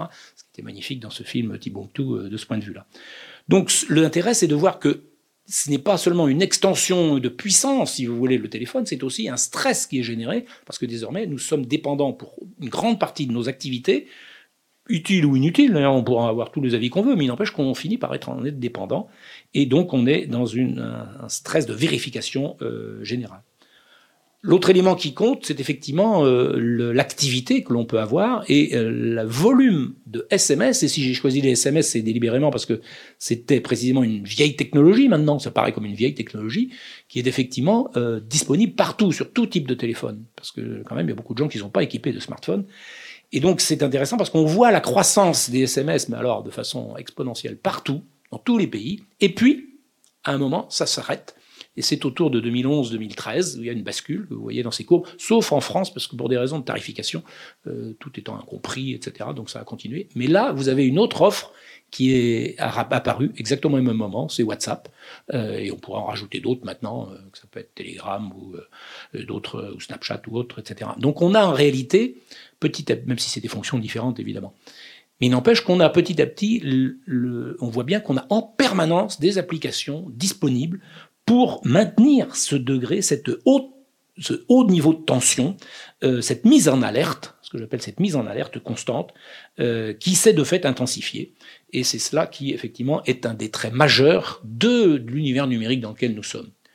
Évidemment, c'est un rapport avec ce que j'appelle des régimes d'attention, euh, sur lesquels je vais passer rapidement parce que ça serait carrément un autre sujet. Je vous signale seulement deux régimes d'attention qui sont importants, ceux qui vont c'est parce que c'est ça qui va faciliter le couplage d'une façon ou d'une autre, qui va créer ce climat. Et c'est précisément un enjeu d'attention. Euh, ça, ces quatre régimes, Yves Citon l'a repris aussi dans son bouquin, effectivement. Euh, L'intérêt, ce sont les deux que j'évoque euh, en termes de fidélisation et d'alerte. La fidélisation, effectivement, c'est celle où on génère des habitudes, où on est, euh, si vous voulez, dans une situation d'immunité totale, on reprend toujours les mêmes canaux, les mêmes correspondants, les mêmes activités, les mêmes applications, Et ça dure, hein, on est dans l'irréversibilité. En réalité, les marques cherchent toujours ça, mais aussi les églises, les partis, les artistes, quand ils ont des fans, etc. On cherche à créer des habitudes, à capter dans la durée l'attention, si vous voulez. Mais le problème, c'est que dans le monde dans lequel nous sommes et avec le développement des architectures numériques que j'évoquais, eh bien, c'est surtout l'alerte qui a été amplifiée. Et les alertes sont permanentes, systématiques, ne serait-ce que vos notifications de, toutes vos petites applications, quelles qu'elles soient, eh bien, elles génèrent cette alerte-là. Et là, par contre, c'est l'inverse, c'est-à-dire qu'on est perméable à tout, c'est ouvert, c'est irréversible, il y a peu d'irréversibilité, c'est-à-dire qu'en réalité, euh, ça change tout le temps, vous en avez des nouvelles sans arrêt, c'est très bref, on est dans, du point de vue de la psychologie cognitive, on parle effectivement du priming, c'est-à-dire c'est toujours quelqu'un quelque chose qui se met devant tout ce que vous faites, et donc qui hache votre attention d'une façon ou d'une autre. C'est ce régime-là qui a été massivement amplifié, personne ne l'a décidé en tant que tel, mais en réalité c'est quelque chose qui est tout à fait euh, euh, important pour organiser notre façon d'être ensemble, parce que nous la partageons, nous partageons cette vibration commune, si vous voulez. Et du coup, bon, pour donner quelques images pour illustrer ces différentes idées de, de choc, etc. Bon, euh, voilà un petit peu ce que l'on peut aussi présenter. Ça rejoint effectivement d'autres concepts, euh, des concepts sur lesquels je vais passer rapidement parce que sinon je vais m'étendre trop longtemps.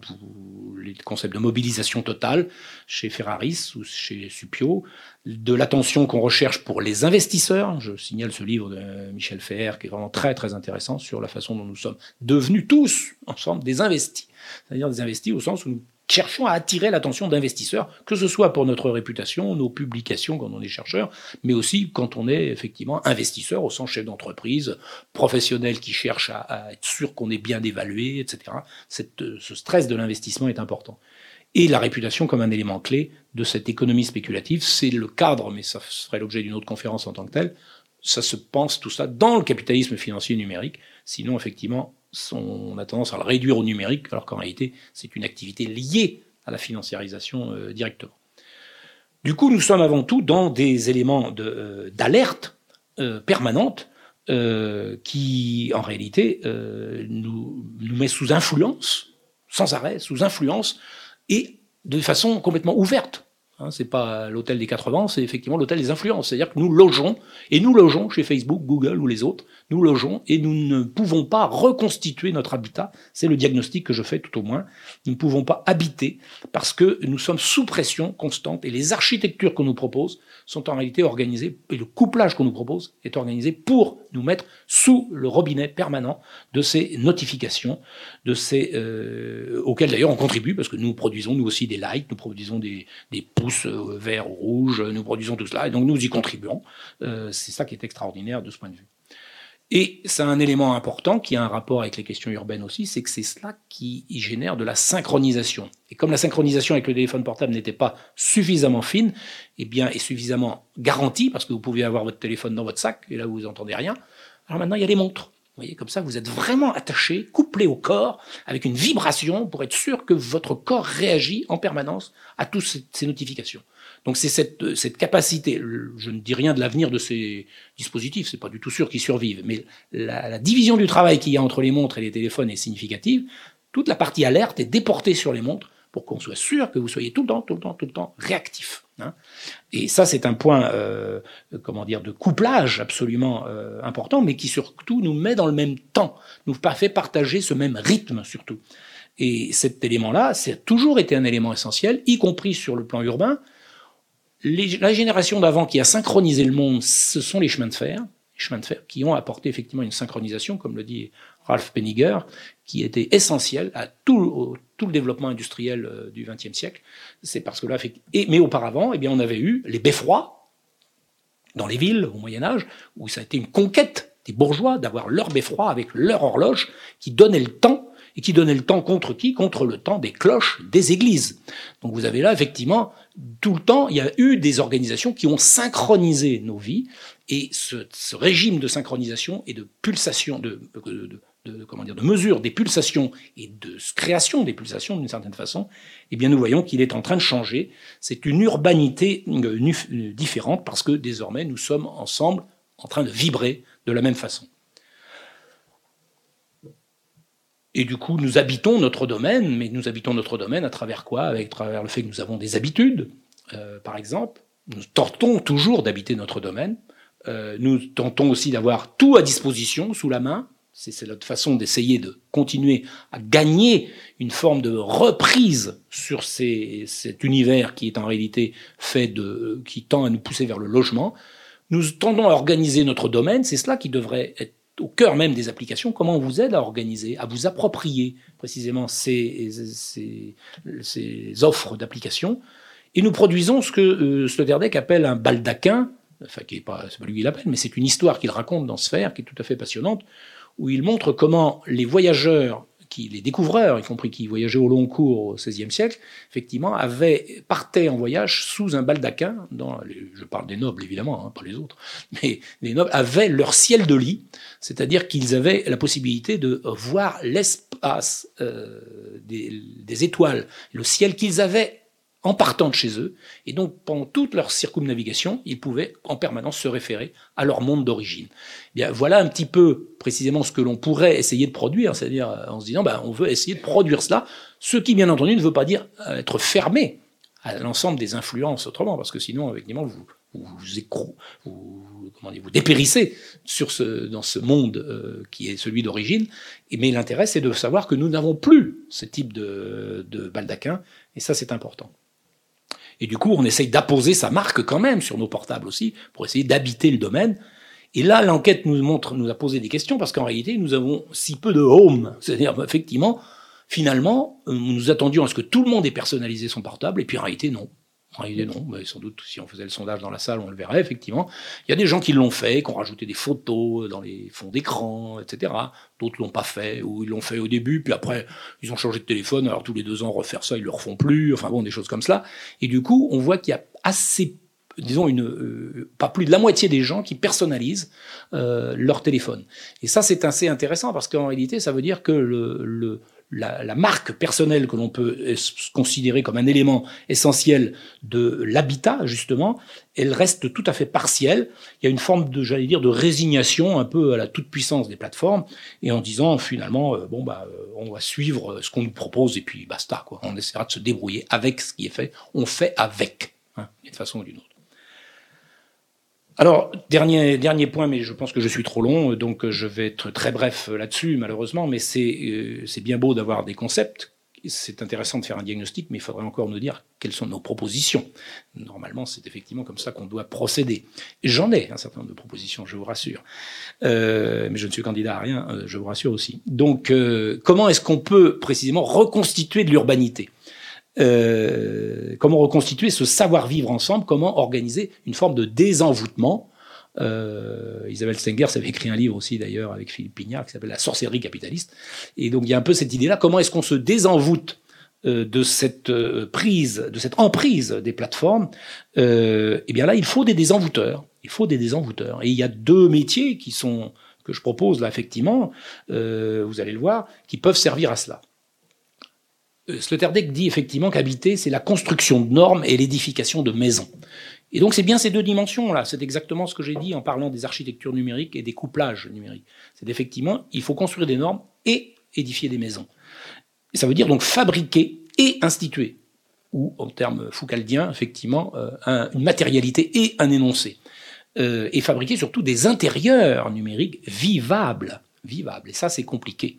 Et instituer, c'est précisément rendre vivable, comme le dit le gendre. Effectivement, c'est cela. Instituer, vitam instituere, c'est effectivement rendre vivable, euh, rendre possible la vie, hein, d'une façon ou.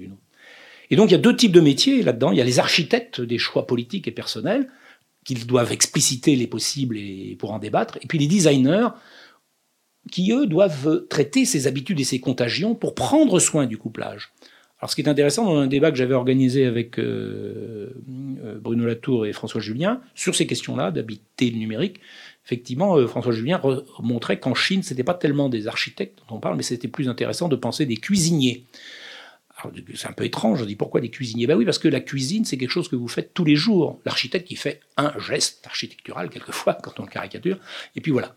Tandis que cuisiner, c'est tous les jours. Donc cette cette composition qu'est la cuisine, c'est tous les jours à reprendre, c'est vraiment du soin, c'est quelque chose qui suppose les mêmes finesses d'analyse, mais ça suppose précisément de recuisiner nos propres environnements et notre couplage à ces environnements numériques.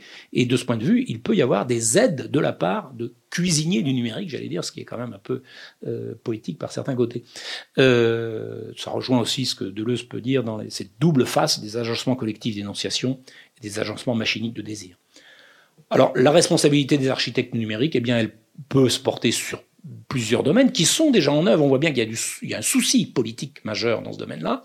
Les institutions s'en préoccupent.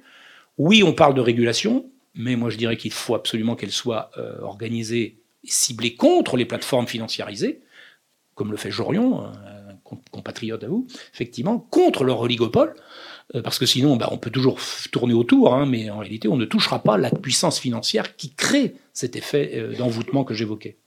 Oui, on peut faire du privacy by design, c'est-à-dire obliger les firmes à construire dans leur système technique, dans leurs architectures, des préoccupations de privacy dès le départ. Mais pour faire ça, il va falloir organiser des contrôles. Vous l'avez bien vu avec l'automobile, comment c'est compliqué, les contrôles, qui contrôle les contrôleurs et comment on est capable de tricher avec les contrôles, etc. Donc il faut des algorithmiciens, c'est ce que proposent d'ailleurs Mayer Schoenberger et Coquier. Euh, le fil de Facebook, c'est tout à fait ça, c'est-à-dire qu'il est changé. On nous dit qu'il est changé, mais qui sait comment il est changé? Où est-ce qu'on peut aller voir? Comment on peut vérifier? Comment on peut discuter? Personne. Donc là, il y a un vrai problème, vous voyez, c'est effectivement ce contrôle-là, euh, il doit permettre de mettre la priorité sur la sécurité euh, au-delà de la vitesse. On dit les États doivent jouer un rôle, évidemment, il n'y a, pas de, a pas de discussion là-dessus, je pense qu'ils ont un rôle à jouer. Le problème, vous voyez bien, comme ça circule partout, que beaucoup d'instances sont absolument transétatiques ou a-étatiques d'une certaine façon, et que précisément il s'agit bien de réinstituer les instances de décision légitimes de l'Internet, de reconstituer du droit. Et euh, de ce point de vue, là, la tâche est énorme parce qu'il y a des habitudes culturelles qui ont été prises par l'ensemble des décideurs et des experts dont ils auront beaucoup de mal à se, défaire. Et ces experts, précisément, eh bien oui, il nous en faut, mais à condition que ça aide à reconstituer des espaces politiques à tous les niveaux, avec des effets de Wikipédia, par exemple, où il y a des contributions, des discussions, où on garde la trace de ces discussions, etc. Euh, et ça suppose une formation de ces experts-là à ces exigences du débat public. Ça, c'est quelque chose de beaucoup plus long et qui, sur lequel on ne s'est pas beaucoup préoccupé. J'enseigne en école d'ingénieur, je peux vous dire que ce n'est pas vraiment la première préoccupation de la formation. Et puis du côté des designers et des intérieurs numériques, effectivement, c'est le ménagement qui devrait être notre préoccupation. Oui, il faut s'occuper de la privacy, la privacy, comme on dit, puisque c'est le terme qui vient, mais à condition de la définir comme cette première définition au, début du 19e de la part des, de ceux qui parlaient de la privacy, c'est the right to be left alone. Ça veut dire, en gros, foutez-moi la paix, c'est tout. Ce n'était pas plus que ça. Euh, donc ça veut dire être capable de débrancher les alertes, de renforcer la sécurité, et c'est tout. C'est pas beaucoup plus, quoi, si vous voulez, hein, plutôt que d'en faire un montage de propriété, un montage juridique qui n'est pas du tout, à mon avis, la question. Oui, on doit personnaliser, certes, mais à condition de savoir qu'il faut accompagner pour ce couplage-là, parce que tout seul, on est perdu. S'il faut tout paramétrer, on n'y arrivera pas. Donc il faut trouver des moyens. C'est pas seulement une personne, ça peut être un coach, mais ça peut être aussi un collectif qui apprend précisément. Euh, et c'est pas seulement un égocentrage, c'est parce qu'on se régule avec d'autres dans nos relations. On n'a pas les mêmes paramétrages selon les types de relations que l'on a. Oui, il faut du design de l'expérience, comme on dit actuellement, euh, l'expérience utilisateur, mais précisément en essayant de rééquilibrer les habitudes et les contagions, non pas pour rajouter dans la vitesse et la réactivité, parce que pour le moment on a tendance à faire du design dans ce sens-là. Non, il faut aussi récupérer de la maîtrise et récupérer et faire varier le climat, euh, et donc on a un climatiseur un peu intéressant. Et puis c'est valable aussi pour les données personnelles. On parle des données personnelles qui pour moi sont avant tout des données transactionnelles, elles dépendent avant tout de nos relations. Et donc il faut surtout instituer ce que Marc Bloch appelait un régime de participation juridique, comme au Moyen Âge, où sur un domaine donné, ben, il y avait plusieurs régimes juridiques qui s'appliquaient. Et on peut vivre avec ça, mais c'est beaucoup plus compliqué que de défendre un château fort des données personnelles. Et puis enfin, sur les applications, ben oui, il faut des applications, on peut en avoir, on peut en rajouter, c'est pas le problème. On va pas avoir une application. Mais l'idée, c'est de pouvoir aider, au-delà de l'empilement, à les ménager, à organiser le ménagement de nos espaces intérieurs pour qu'ils soient vivables. Et donc, pour terminer, j'aurais voulu terminer sur une métaphore marine, parce que précisément, on a trop tendance à penser le numérique en fonction de métaphores terrestres. Or, ça bouge tout le temps. On est plutôt dans le surf, dans la navigation, et donc il faut du lest, comme la quille, un gouvernail, des éléments, les éléments, les marées, les vents, etc. Et on a des outils, la boussole et le baromètre. Et c'est cela qui, en réalité, de mon point de vue, doit nous servir de référence pour penser la façon dont on va vivre dans cette incertitude qu'est le monde numérique, qui a généré par cet effet de connectivité permanente, qui nous permet certes de reprendre des métaphores de l'habitat, mais avec dans un environnement différent. Donc il faut sans doute être capable plutôt de naviguer précisément et d'apprendre à réguler notre relation à ces environnements euh, qui peuvent être quelquefois hostiles sans être sous le vent en permanence, au vent pardon en permanence. Et ça c'est quelque chose de, de très important. Merci.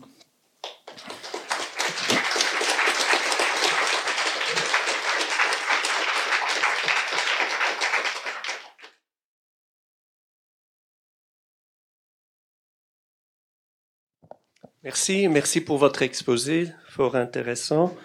Euh, je, je, souhaiterais euh, entendre votre avis euh, dans le chapitre sur les contrefeux que vous avez évoqué en fin de conférence. Vous avez évoqué le droit qui mériterait une conférence en soi, et peut-être qu'on pourrait inviter un jour Madame Rouvroy pour nous en parler, parce qu'elle travaille. Elle, elle, est déjà venue. Hein, ben, dommage. Eh elle est venue à l'ULB il n'y a pas longtemps. Hein. Et euh, je, je, voulais euh, vous poser la question euh, sur la question des communs.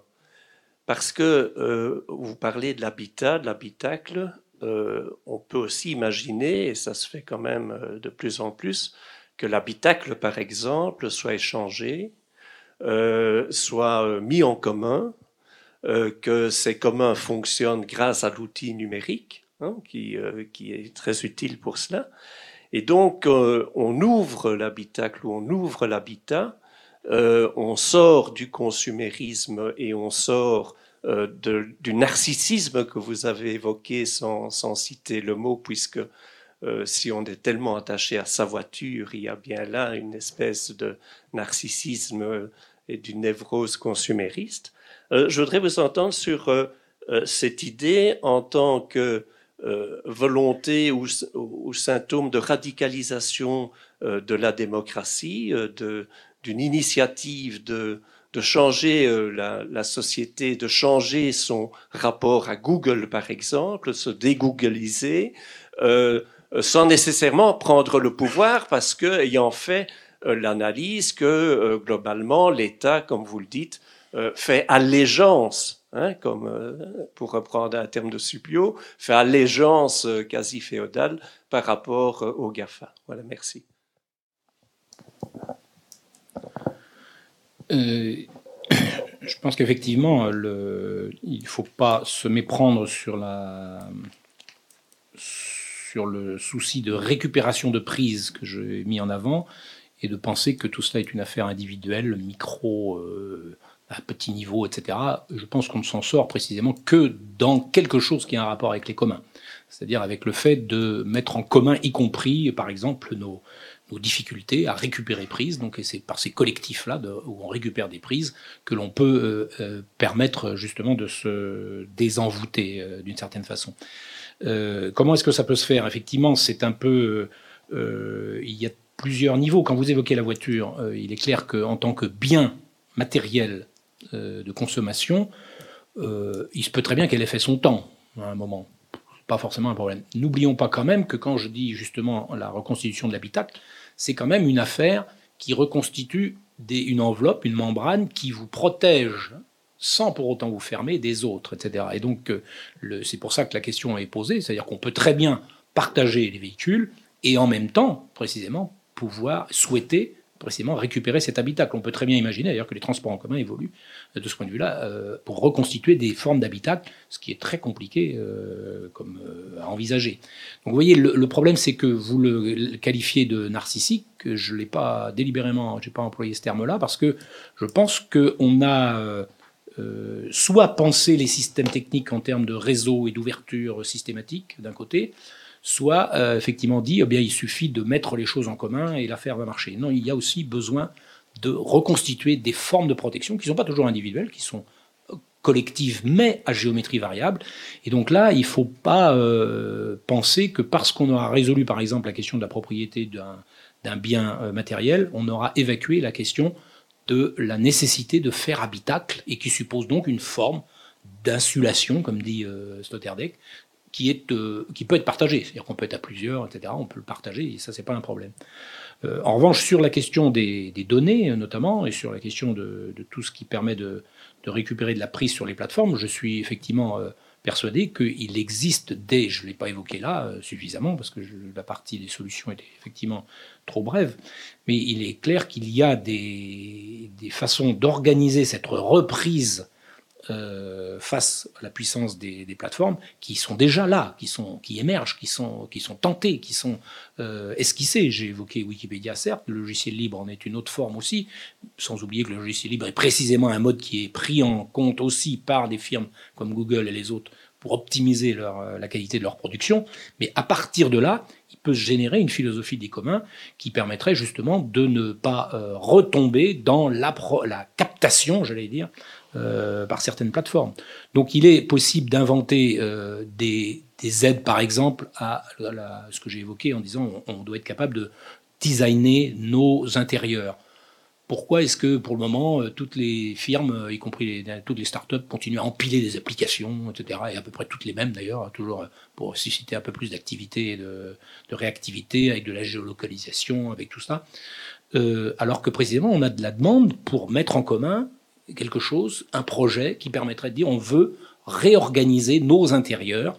Et à ce moment-là, là, ça ne peut se faire que si précisément on se déprend, on se déconnecte, on se détache de l'intéressement immédiat à euh, rentabiliser un peu plus de notifications, un peu plus de traces, euh, etc. Parce que là, c'est ça ralentit.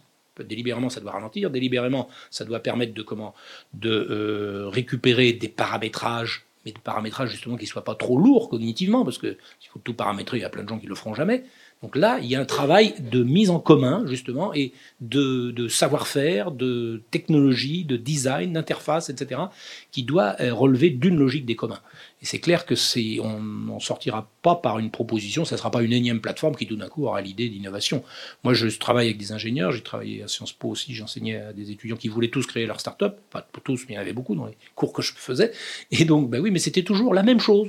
C'était toujours le, la énième, le énième Facebook de je ne sais quoi, et toujours la même chose. Et il y avait peu d'innovation, précisément, qui prenait en compte ces soucis du commun et de la reprise de contrôle sur ces architectures.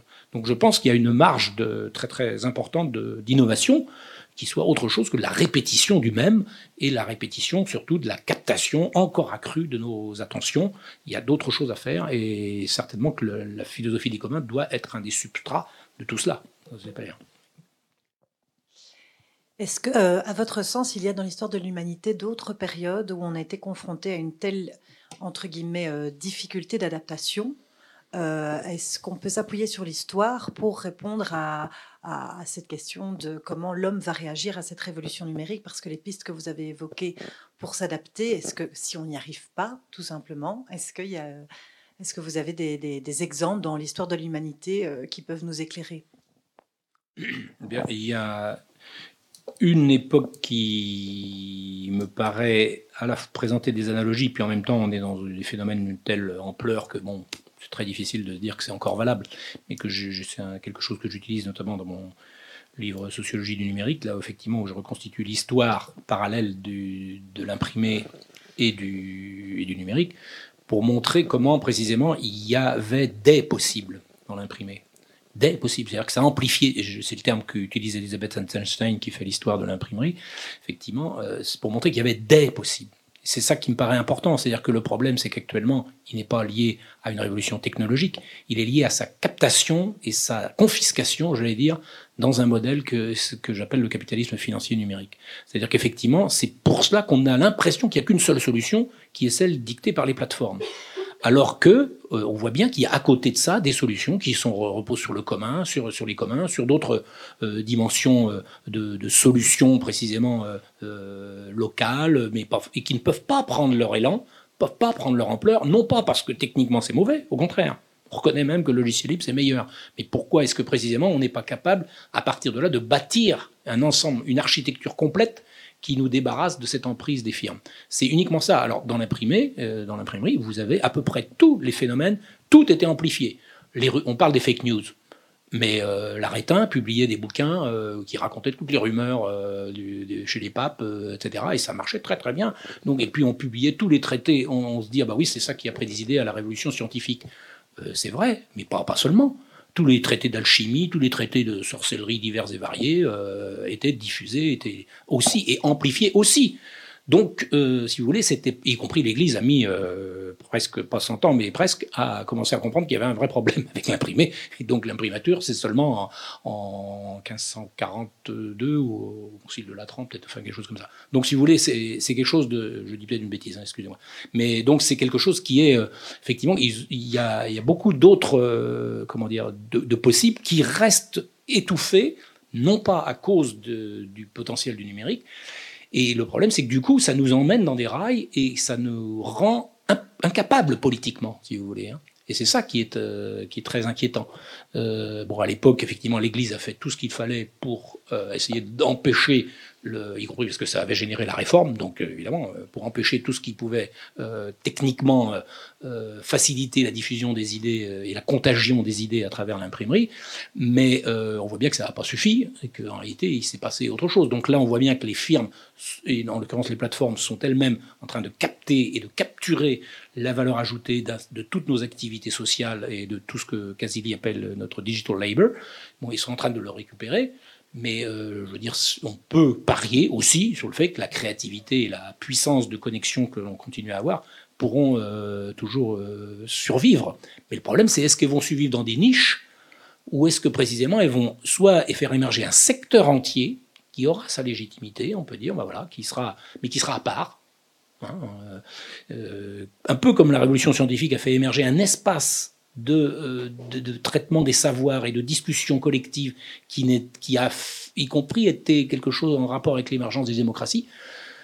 Est-ce qu'on est dans des choses comme ça ou est-ce qu'au contraire, eh bien, on a quelque chose qui va pouvoir euh, attaquer euh, réellement les, les, pouvoirs de décision liés à la puissance financière de ces firmes? Là, mystère, je ne peux pas le dire. Et mais on est dans, dans, des échelles, si vous voulez, et surtout à l'échelle mondiale, c'est-à-dire qu'il y a un décalage considérable, mais c'était le cas aussi pour l'imprimé, hein, qui était totalement euh, les, centres d'imprimerie, ils étaient totalement euh, indépendants, j'allais dire, d'un État ou même des cités qui pouvaient gouverner à l'époque. Ça créait des cités, ça amplifiait le pouvoir de certaines cités, ce qui est le cas actuellement, parce que ça amplifie la Californie de façon extraordinaire. Mais il y a quand même beaucoup d'autres euh, connexions à l'échelle mondiale qui rendent le problème compliqué. On, a difficilement. On voit bien qu'il y a à la fois puissance d'un système économique et comment dire, insuffisance d'un mode politique qui fait que ben, on ne sait pas par où prendre ce bout-là. Alors on peut plaider pour les initiatives citoyennes, et je pense qu'il faut le faire, il faut faire en sorte. Et les États, leur seul rôle, ça devrait être quasiment ça, parce qu'ils ne vont pas y arriver autrement. Donc c'est effectivement d'encourager, encourager, soutenir ça, effectivement, et soutenir toutes ces choses-là pour qu'on ait le choix.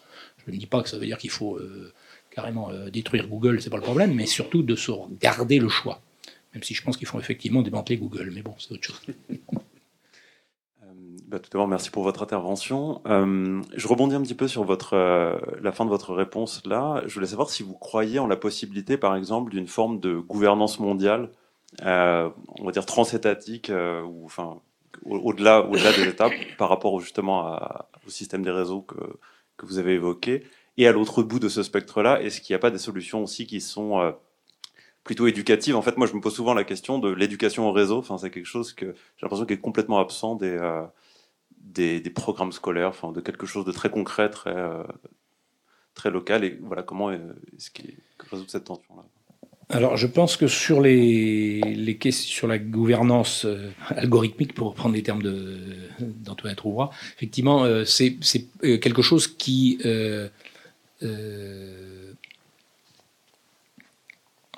comment je pourrais vous répondre?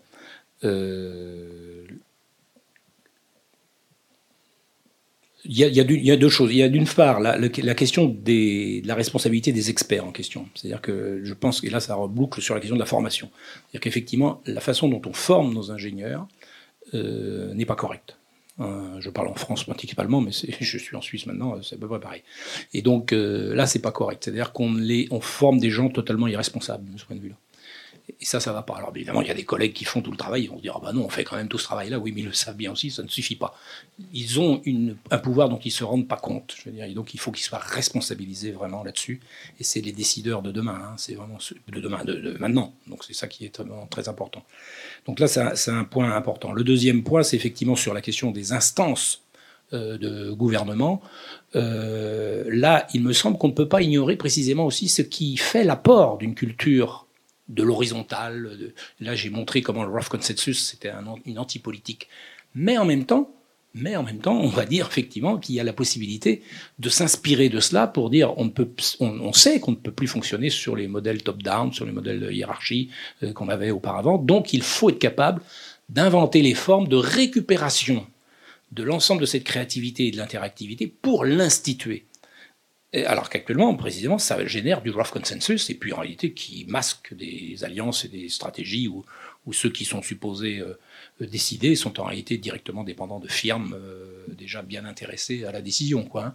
Donc on doit être capable de combiner cette créativité absolument prodigieuse quand même de, ces communautés, de développeurs par exemple, etc., et de ceux qui sont dans les instances de régulation, euh, de régulation entre guillemets, de l'Internet en général. Donc on ne peut pas dire euh, bon, on s'en débarrasse. C'est-à-dire qu'il faut aussi apprendre de tout cela.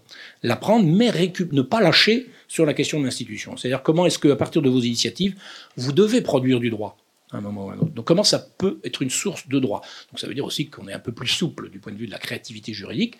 Des gens comme Lawrence Lessig, par exemple, travaillent beaucoup là-dessus. Moi, je suis un élève de Lawrence Lessig, donc je, pense qu'il a vraiment apporté beaucoup de ce point de vue-là.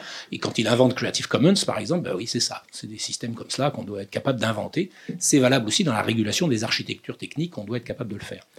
Alors de l'autre côté, du, côté de l'éducation euh, ordinaire, j'allais dire, euh, vous avez vu que c'était une de mes préoccupations, c'est justement de se dire, on ne peut pas le faire. C'est très difficile de faire peser sur chaque individu le design de son environnement, etc. C'est-à-dire, c'est comme si vous deviez effectivement tout reparamétrer. Alors évidemment, il y a des gens qui sont très bons en architecture d'intérieur, par exemple, ou en décoration, quand ils sont chez eux. Moi, je suis très nul, mais bon, il y en a qui sont très bons. Donc, c'est génial, quand on va chez eux, on dit, oh, oh, c'est incroyable, on se sent bien, ils ont, ils ont l'art. Bon, bah oui, bon, eh ben, euh, donc il, y a des gens comme cela qui peuvent aussi aider, échanger des savoirs comme cela. Et précisément, quand je dis design d'intérieur, justement, c'est design d'intérieur qui n'est pas seulement euh, du faire du joli et de mettre sa photo euh, comme il faut, etc. C'est justement être capable, précisément, de construire la membrane et de construire les principes du filtrage. Et là, il y a vraiment des partages de savoir qui sont à faire et qui peuvent être faits assez assez jeunes. Je suis assez d'accord avec vous. C'est-à-dire, c'est pas seulement, et ça veut dire pas seulement on éduque à des principes de attention, moi j'ai fait des vidéos comme ça, j'ai toute une série de vidéos euh, euh, sur les enjeux sociopolitiques du numérique. J'en ai 47 de 2 minutes 30 si vous voulez voir sur ma chaîne YouTube. Mais et dedans il y en a sur comment on s'organise pour contrôler sa vie privée, si vous voulez. Hein. On peut faire ça, mais ça sert pas forcément à grand chose. Ce qu'il faut c'est faire des ateliers en commun avec des gens en disant tiens comment tu pas, pas en théorie pas sur des exemples mais tiens ton téléphone alors qu'est-ce qu'il a? Qu'est-ce qu'il fait? On l'ouvre on regarde et puis tiens tu vois mais tu sais que là quand tu fais ça paf ça permet à d'autres de faire ci de faire ça de prendre de... ah bon? Ah oui c'est pour ça que je me rends compte que oui il y a des trucs qui c'est pas ce que je voulais mais on me met d'autres ah ben voilà. Comment on fait pour reprendre prise? Comment on apprend les uns les autres on dit ah, mais si t'as pas vu la fonctionnalité truc ah bah oui voilà on s'entraide, on crée des ateliers d'une certaine façon de récupération de prise, non pas pour donner des leçons de morale, quoi, parce que bon, les, gamins, ça leur casse les pieds plus qu'autre chose, quoi. mais c'est de dire non, si tu, ok, oui, tu publies toutes les blagues que tu veux, c'est pas le problème, mais tu sais comment faire pour réellement être sûr qu'elles ne soient pas maintenues, persistantes, rediffusées, euh, qu'elles aient des contre-effets, ben voilà, on essaye de trouver et d'apprendre très pratiquement à faire euh, du ménagement ou de l'aménagement d'intérieur, justement. Euh, et ça, c'est pas forcément de l'alphabétisation numérique, si vous voulez, hein, comme on le fait quelquefois. C'est utile aussi, hein, ça je ne dis pas. Il faut faire effectivement une forme euh, d'apprentissage élémentaire de ce qu'il y a dans les algorithmes, effectivement, ça c'est important. Mais de l'autre côté, c'est seulement, bah oui, apprendre à organiser. Alors vous me direz, ça fait toujours un peu rigoler quand euh, les parents ont un mal fou à faire ranger leur chambre aux ados. Euh, si en plus ils vont s'occuper de faire ranger leur, téléphone, là on est, mal parti.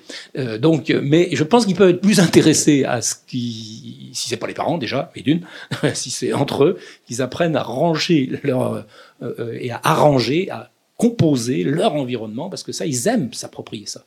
C'est vraiment leur monde. Quoi. Il, y a une évolution des réseaux sociaux qui est intéressante d'ailleurs, parce que MySpace au début, c'était effectivement euh, le, un des premiers réseaux sociaux, effectivement, c'était vraiment ce que Dana Boyd appelait effectivement la chambre d'ado. Effectivement, on composait sa chambre d'une certaine façon. Euh, depuis, on, a tiré ça vers plus, de plus en plus, on s'alimente de news, des choses comme ça, et qui on tire vers le média dans Facebook, etc. Donc Facebook fait une marche arrière en ce moment.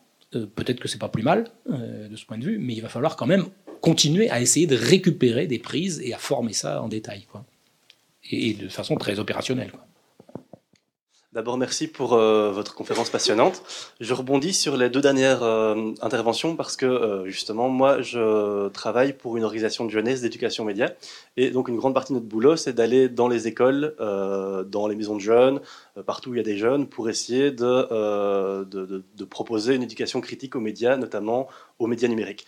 Et, euh, et, donc on a vraiment cette approche que, euh, que, vous, décrivez, qui n'est pas du tout normative, mais qui est euh, d'amener euh, les, jeunes à comprendre le fonctionnement qu'il y a derrière les outils qu'ils utilisent. Et donc tout ce qui concerne les modèles économiques, le, les, les, les, algorithmes, etc. Et donc à travers des débats, des discussions, des jeux, on essaye de les inviter non pas à prendre les réponses, enfin à leur donner des réponses, mais à leur, les inviter à se poser des questions.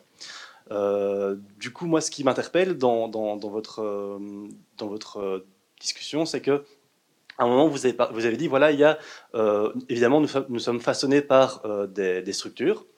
Et donc, par là, vous entendez tout ce qui est justement le, fonctionnement global des, plateformes et la façon dont elles sont architecturées et sont designées. Mais vous dites, il n'y a pas que ça. Et, là-dessus, je me pose la question, du coup, qu'est-ce qu'il qu y a en plus de ça? Qu'est-ce qui est peut-être propre à ce qu'on pourrait appeler avec des guillemets la nature humaine, euh, ou, qui, fait que justement, par rapport à ce régime de l'alerte qui nous, stresse, vous l'avez bien dit, ça, nous stresse, finalement, on, va quand même en redemander, donc, alors qu'il existe des alternatives, alors qu'on euh, a de plus en plus, euh, notamment dans le, logiciel libre, euh, et dans, tout ce qui est la, promotion du libre, on a des, outils qui sont de plus en plus euh, pensés pour être euh, adoptés plus facilement par le public. Donc on est très loin euh, de ce qu'était le logiciel libre il y a 10 ans. Maintenant, on est vraiment dans quelque chose qui se rapproche de ce que connaît l'utilisateur. Et pourtant, euh, ben, ça ne fonctionne pas, ça ne prend pas d'ampleur, euh, ça n'atteint pas une masse critique, alors que des initiatives comme Wikipédia, par exemple, qui fonctionnent sur ce modèle-là, là, ça fonctionne très bien. Qu'est-ce qui fait que du coup, est-ce qu'il n'y a pas quelque chose qui en dehors justement de ce que vous appelez les, euh, les structures qui nous façonnent, qu'est-ce qui fait que nous sommes, euh, nous, nous, redemandons justement d'avoir euh, ces alertes, d'avoir cette espèce d'attachement de, de, très tendu à, nos outils? Voilà. Bien, je pense que là, effectivement, vous avez raison. Il faut mobiliser des différentes causalités ou différentes explications. celle qui fait qu'on est, comment dire, cadrée par un ensemble d'offres d'un certain type, elle permet aussi de rendre, elle, a relation avec le fait que précisément du point de vue cognitif, moi j'ai travaillé beaucoup en sciences cognitives quand j'étais à l'université de Compiègne et puis dans le labo des usages que j'avais créé à la Cité des Sciences, euh, on comprend très bien que effectivement il y a, on fonctionne à l'économie. C'est-à-dire que se poser les questions qu'on se pose, y compris sur le plan pédagogique, euh, comme euh, monsieur le suggérait, effectivement, c'est du travail, c'est compliqué, ça suppose de se poser des questions et d'avoir une réflexivité.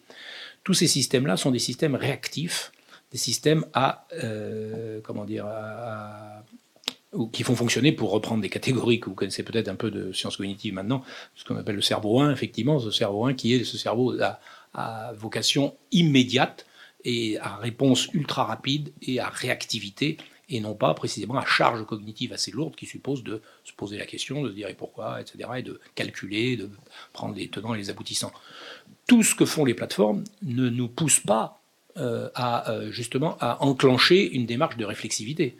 Et vous dites après, bah, vous aviez les terms of use, vous avez les paramétrages, etc. Vous pouvez le faire. Non, ça c'est très coûteux. Donc c'est pour ça que je dis que c'est compliqué. Ça, c'est-à-dire qu'évidemment, elle gagne à tous les coups quand elle, elle parie sur notre euh, réactivité. C'est-à-dire que vous vous dites, ah, non, je vais pas, euh, je vais arrêter de réagir sans arrêt, euh, trop vite, etc. Et puis paf, il y a un tweet qui passe, il y a un post sur Facebook qui passe, et paf, vous vous likez, vous faites quelque chose, vous vous dites, et puis vous envoyez une réaction, et puis vous dites après, oh, j'aurais mieux fait de me taire. Bah oui. Bon, mais pourquoi est-ce qu'on est c'est parce que précisément, il y a une économie cognitive du, plus court chemin, de ce qui effectivement est sollicité à court terme et qui nous permet de réagir. Et donc ça, ça crée une forme de satisfaction malgré tout, qui nous met effectivement en prise avec le monde. C'est-à-dire qu'on a l'impression de vibrer avec le monde. Donc c'est à la fois cognitif et social. C'est-à-dire que vous êtes vraiment en prise. Sinon, si vous vous dites, ah bah tiens, je vais réfléchir, euh, et puis bon, vous réagissez une semaine après, mais ça n'intéresse plus personne. C'est-à-dire vous avez l'impression de ne plus exister. Quoi. Vous dites, pour mon gars, c'est terminé. Quoi. Donc vous êtes un petit peu dans cette situation-là où ces plateformes-là, encourage des fonctionnements cognitifs qui sont euh, les plus euh, pulsionnels qui soient, c'est-à-dire au sens de la réactivité et qui ne mettent pas à, différer, à, qui ne diffèrent pas, disons, les satisfactions. Donc, quand on est ce couplage-là institutionnel, technique et euh, de comment dire, de réactivité cognitive élevée comme ça, ben il faut un vrai travail. Donc, je vous admire, il faut le faire, ce que vous faites certainement, mais c'est du boulot. Et inventer justement la vigilance vis-à-vis de sa propre réactivité, c'est pour ça que c'est des questions d'éthique justement aussi, et être capable d'être vigilant là-dessus, ça va au-delà, y compris de seulement connaître les trucs et ficelles des applications. C'est-à-dire parce que de fait, quand on vous met quelque chose, et puis moi je travaille actuellement sur, ce que j'appelle un meme tracker, donc récupérer, suivre la trace les mêmes, parce que c'est un domaine que les sciences sociales ont toujours négligé, c'est en se disant non, ça, c'est des trucs de contagion, euh, c'est les, éthologues qui font ça, ceux qui s'occupent des animaux, mais ça ne concerne pas les sciences sociales nobles, etc. Ben oui, mais il se trouve que nous sommes aussi un peu des animaux, quelquefois, et nous fonctionnons beaucoup aussi par effet de contagion. Et ce qui est phénoménal avec le numérique, c'est ça qui a été amplifié. C'est ça qui a été amplifié massivement, cette réactivité, cette haute fréquence, etc. Donc si on ne produit pas les cadres de compréhension de tout cela, ça pose un problème. Et sur la même éthique, sur tout ce qui est les mêmes et leur circulation, eh bien, il faut qu'on soit capable justement de faire comprendre, et là c'est une éducation aux médias aussi, quoi, hein, mais une éducation aux médias qui est une éducation sur soi, c'est-à-dire en même temps de dire, bah oui, mais pourquoi ça m'excite de voir effectivement euh, tel type d'image, et paf, de gens rebalancent une derrière, et je suis pris dans la mécanique, et euh, qu'est-ce qui, comment je suis capable de, même si c'est intéressant, on va dire, pourquoi pas, c'est pas pour ça que c'est ridicule, de réagir au tacle de Cap Chaperon. Euh, dans, le match PSG machin et de refaire un énième même avec un tacleur, etc. Bon, c'est des trucs de footballeur, hein, si vous, de football, si vous comprenez pas. Donc voilà, et ça, ça circule, ça se diffuse, c'est bon. Tout ça, c'est des choses qui, vous pouvez dire, franchement, ça n'a vraiment aucun intérêt, c'est pas très dur de se désintéresser de ça. Eh ben non, parce que ça, précisément, cette attractivité, c'est l'image d'une part, déjà, c'est pas du texte, c'est souvent de l'image, ça vous fait réagir, c'est formaté de telle façon, il y a de l'humour, donc euh, il y a tout un tas de, travail, de travaux qui montrent bien tous les critères qui font que vous allez accroché à certaines sollicitations plus qu'à d'autres. Donc, travailler à ça et de se dire comment je suis capable, moi, de, de prendre légèrement ce temps de recul, et eh ben là, c'est déjà, c'est pas, c'est, ça va même au-delà, si vous voulez, de, de l'ensemble des paramétrages qu'on, évoquait précédemment. C'est-à-dire de, de comprendre que oui, ça fonctionne à la réplication intense et à la réactivité immédiate parce que le message lui-même nous fait agir, nous fait agir à certains moments. Donc évidemment, euh, quand on est ado, on est très content quand on a réussi à publier un mème qui fait 100 euh, 000 tweets dans, les deux heures qui suivent. Ah, c'est bon, vous êtes, vous existez, quoi. Donc si le but du jeu consiste à être célèbre, parce que c'est ça le problème, c'est que l'environnement général consiste à dire générer, publier, soyez visible, soyez réputé, soyez, etc. Bon, et les youtubeurs, etc. Et bon, si, si c'est ce modèle-là que l'on a, indépendamment de la connaissance de l'architecture, etc., ben, ça reste profondément attractif. C'est-à-dire que oui, euh, comme on, on, admirait les footballeurs, maintenant on admire les youtubeurs. Donc c'est les gens qui sont passés par, euh, pas par les créneaux habituels et on n'a pas à se casser la tête à faire des diplômes et à travailler dans le long terme, etc. Il suffit tout d'un coup d'avoir une notoriété, une réputation, parce qu'on est le plus drôle, et puis c'est bon. Si vous avez des modèles d'identification comme ça qui se diffusent, vous voyez bien que ça va être un peu compliqué. C'est-à-dire qu'il faut être capable de débrancher cela aussi. Quoi. Hein. Et c'est pour ça que ce, travail-là s'appuie sur des fonctions cognitives, euh, une économie cognitive qui est assez connue, mais qu'ils savent très bien exploiter. Donc le, travail d'éducation, c'est pas que, technique, c'est aussi un comportement culturel beaucoup plus euh, profond et beaucoup plus conséquent. On va clôturer la, la séance ici. Voilà, je vous remercie beaucoup et bonne fin de journée.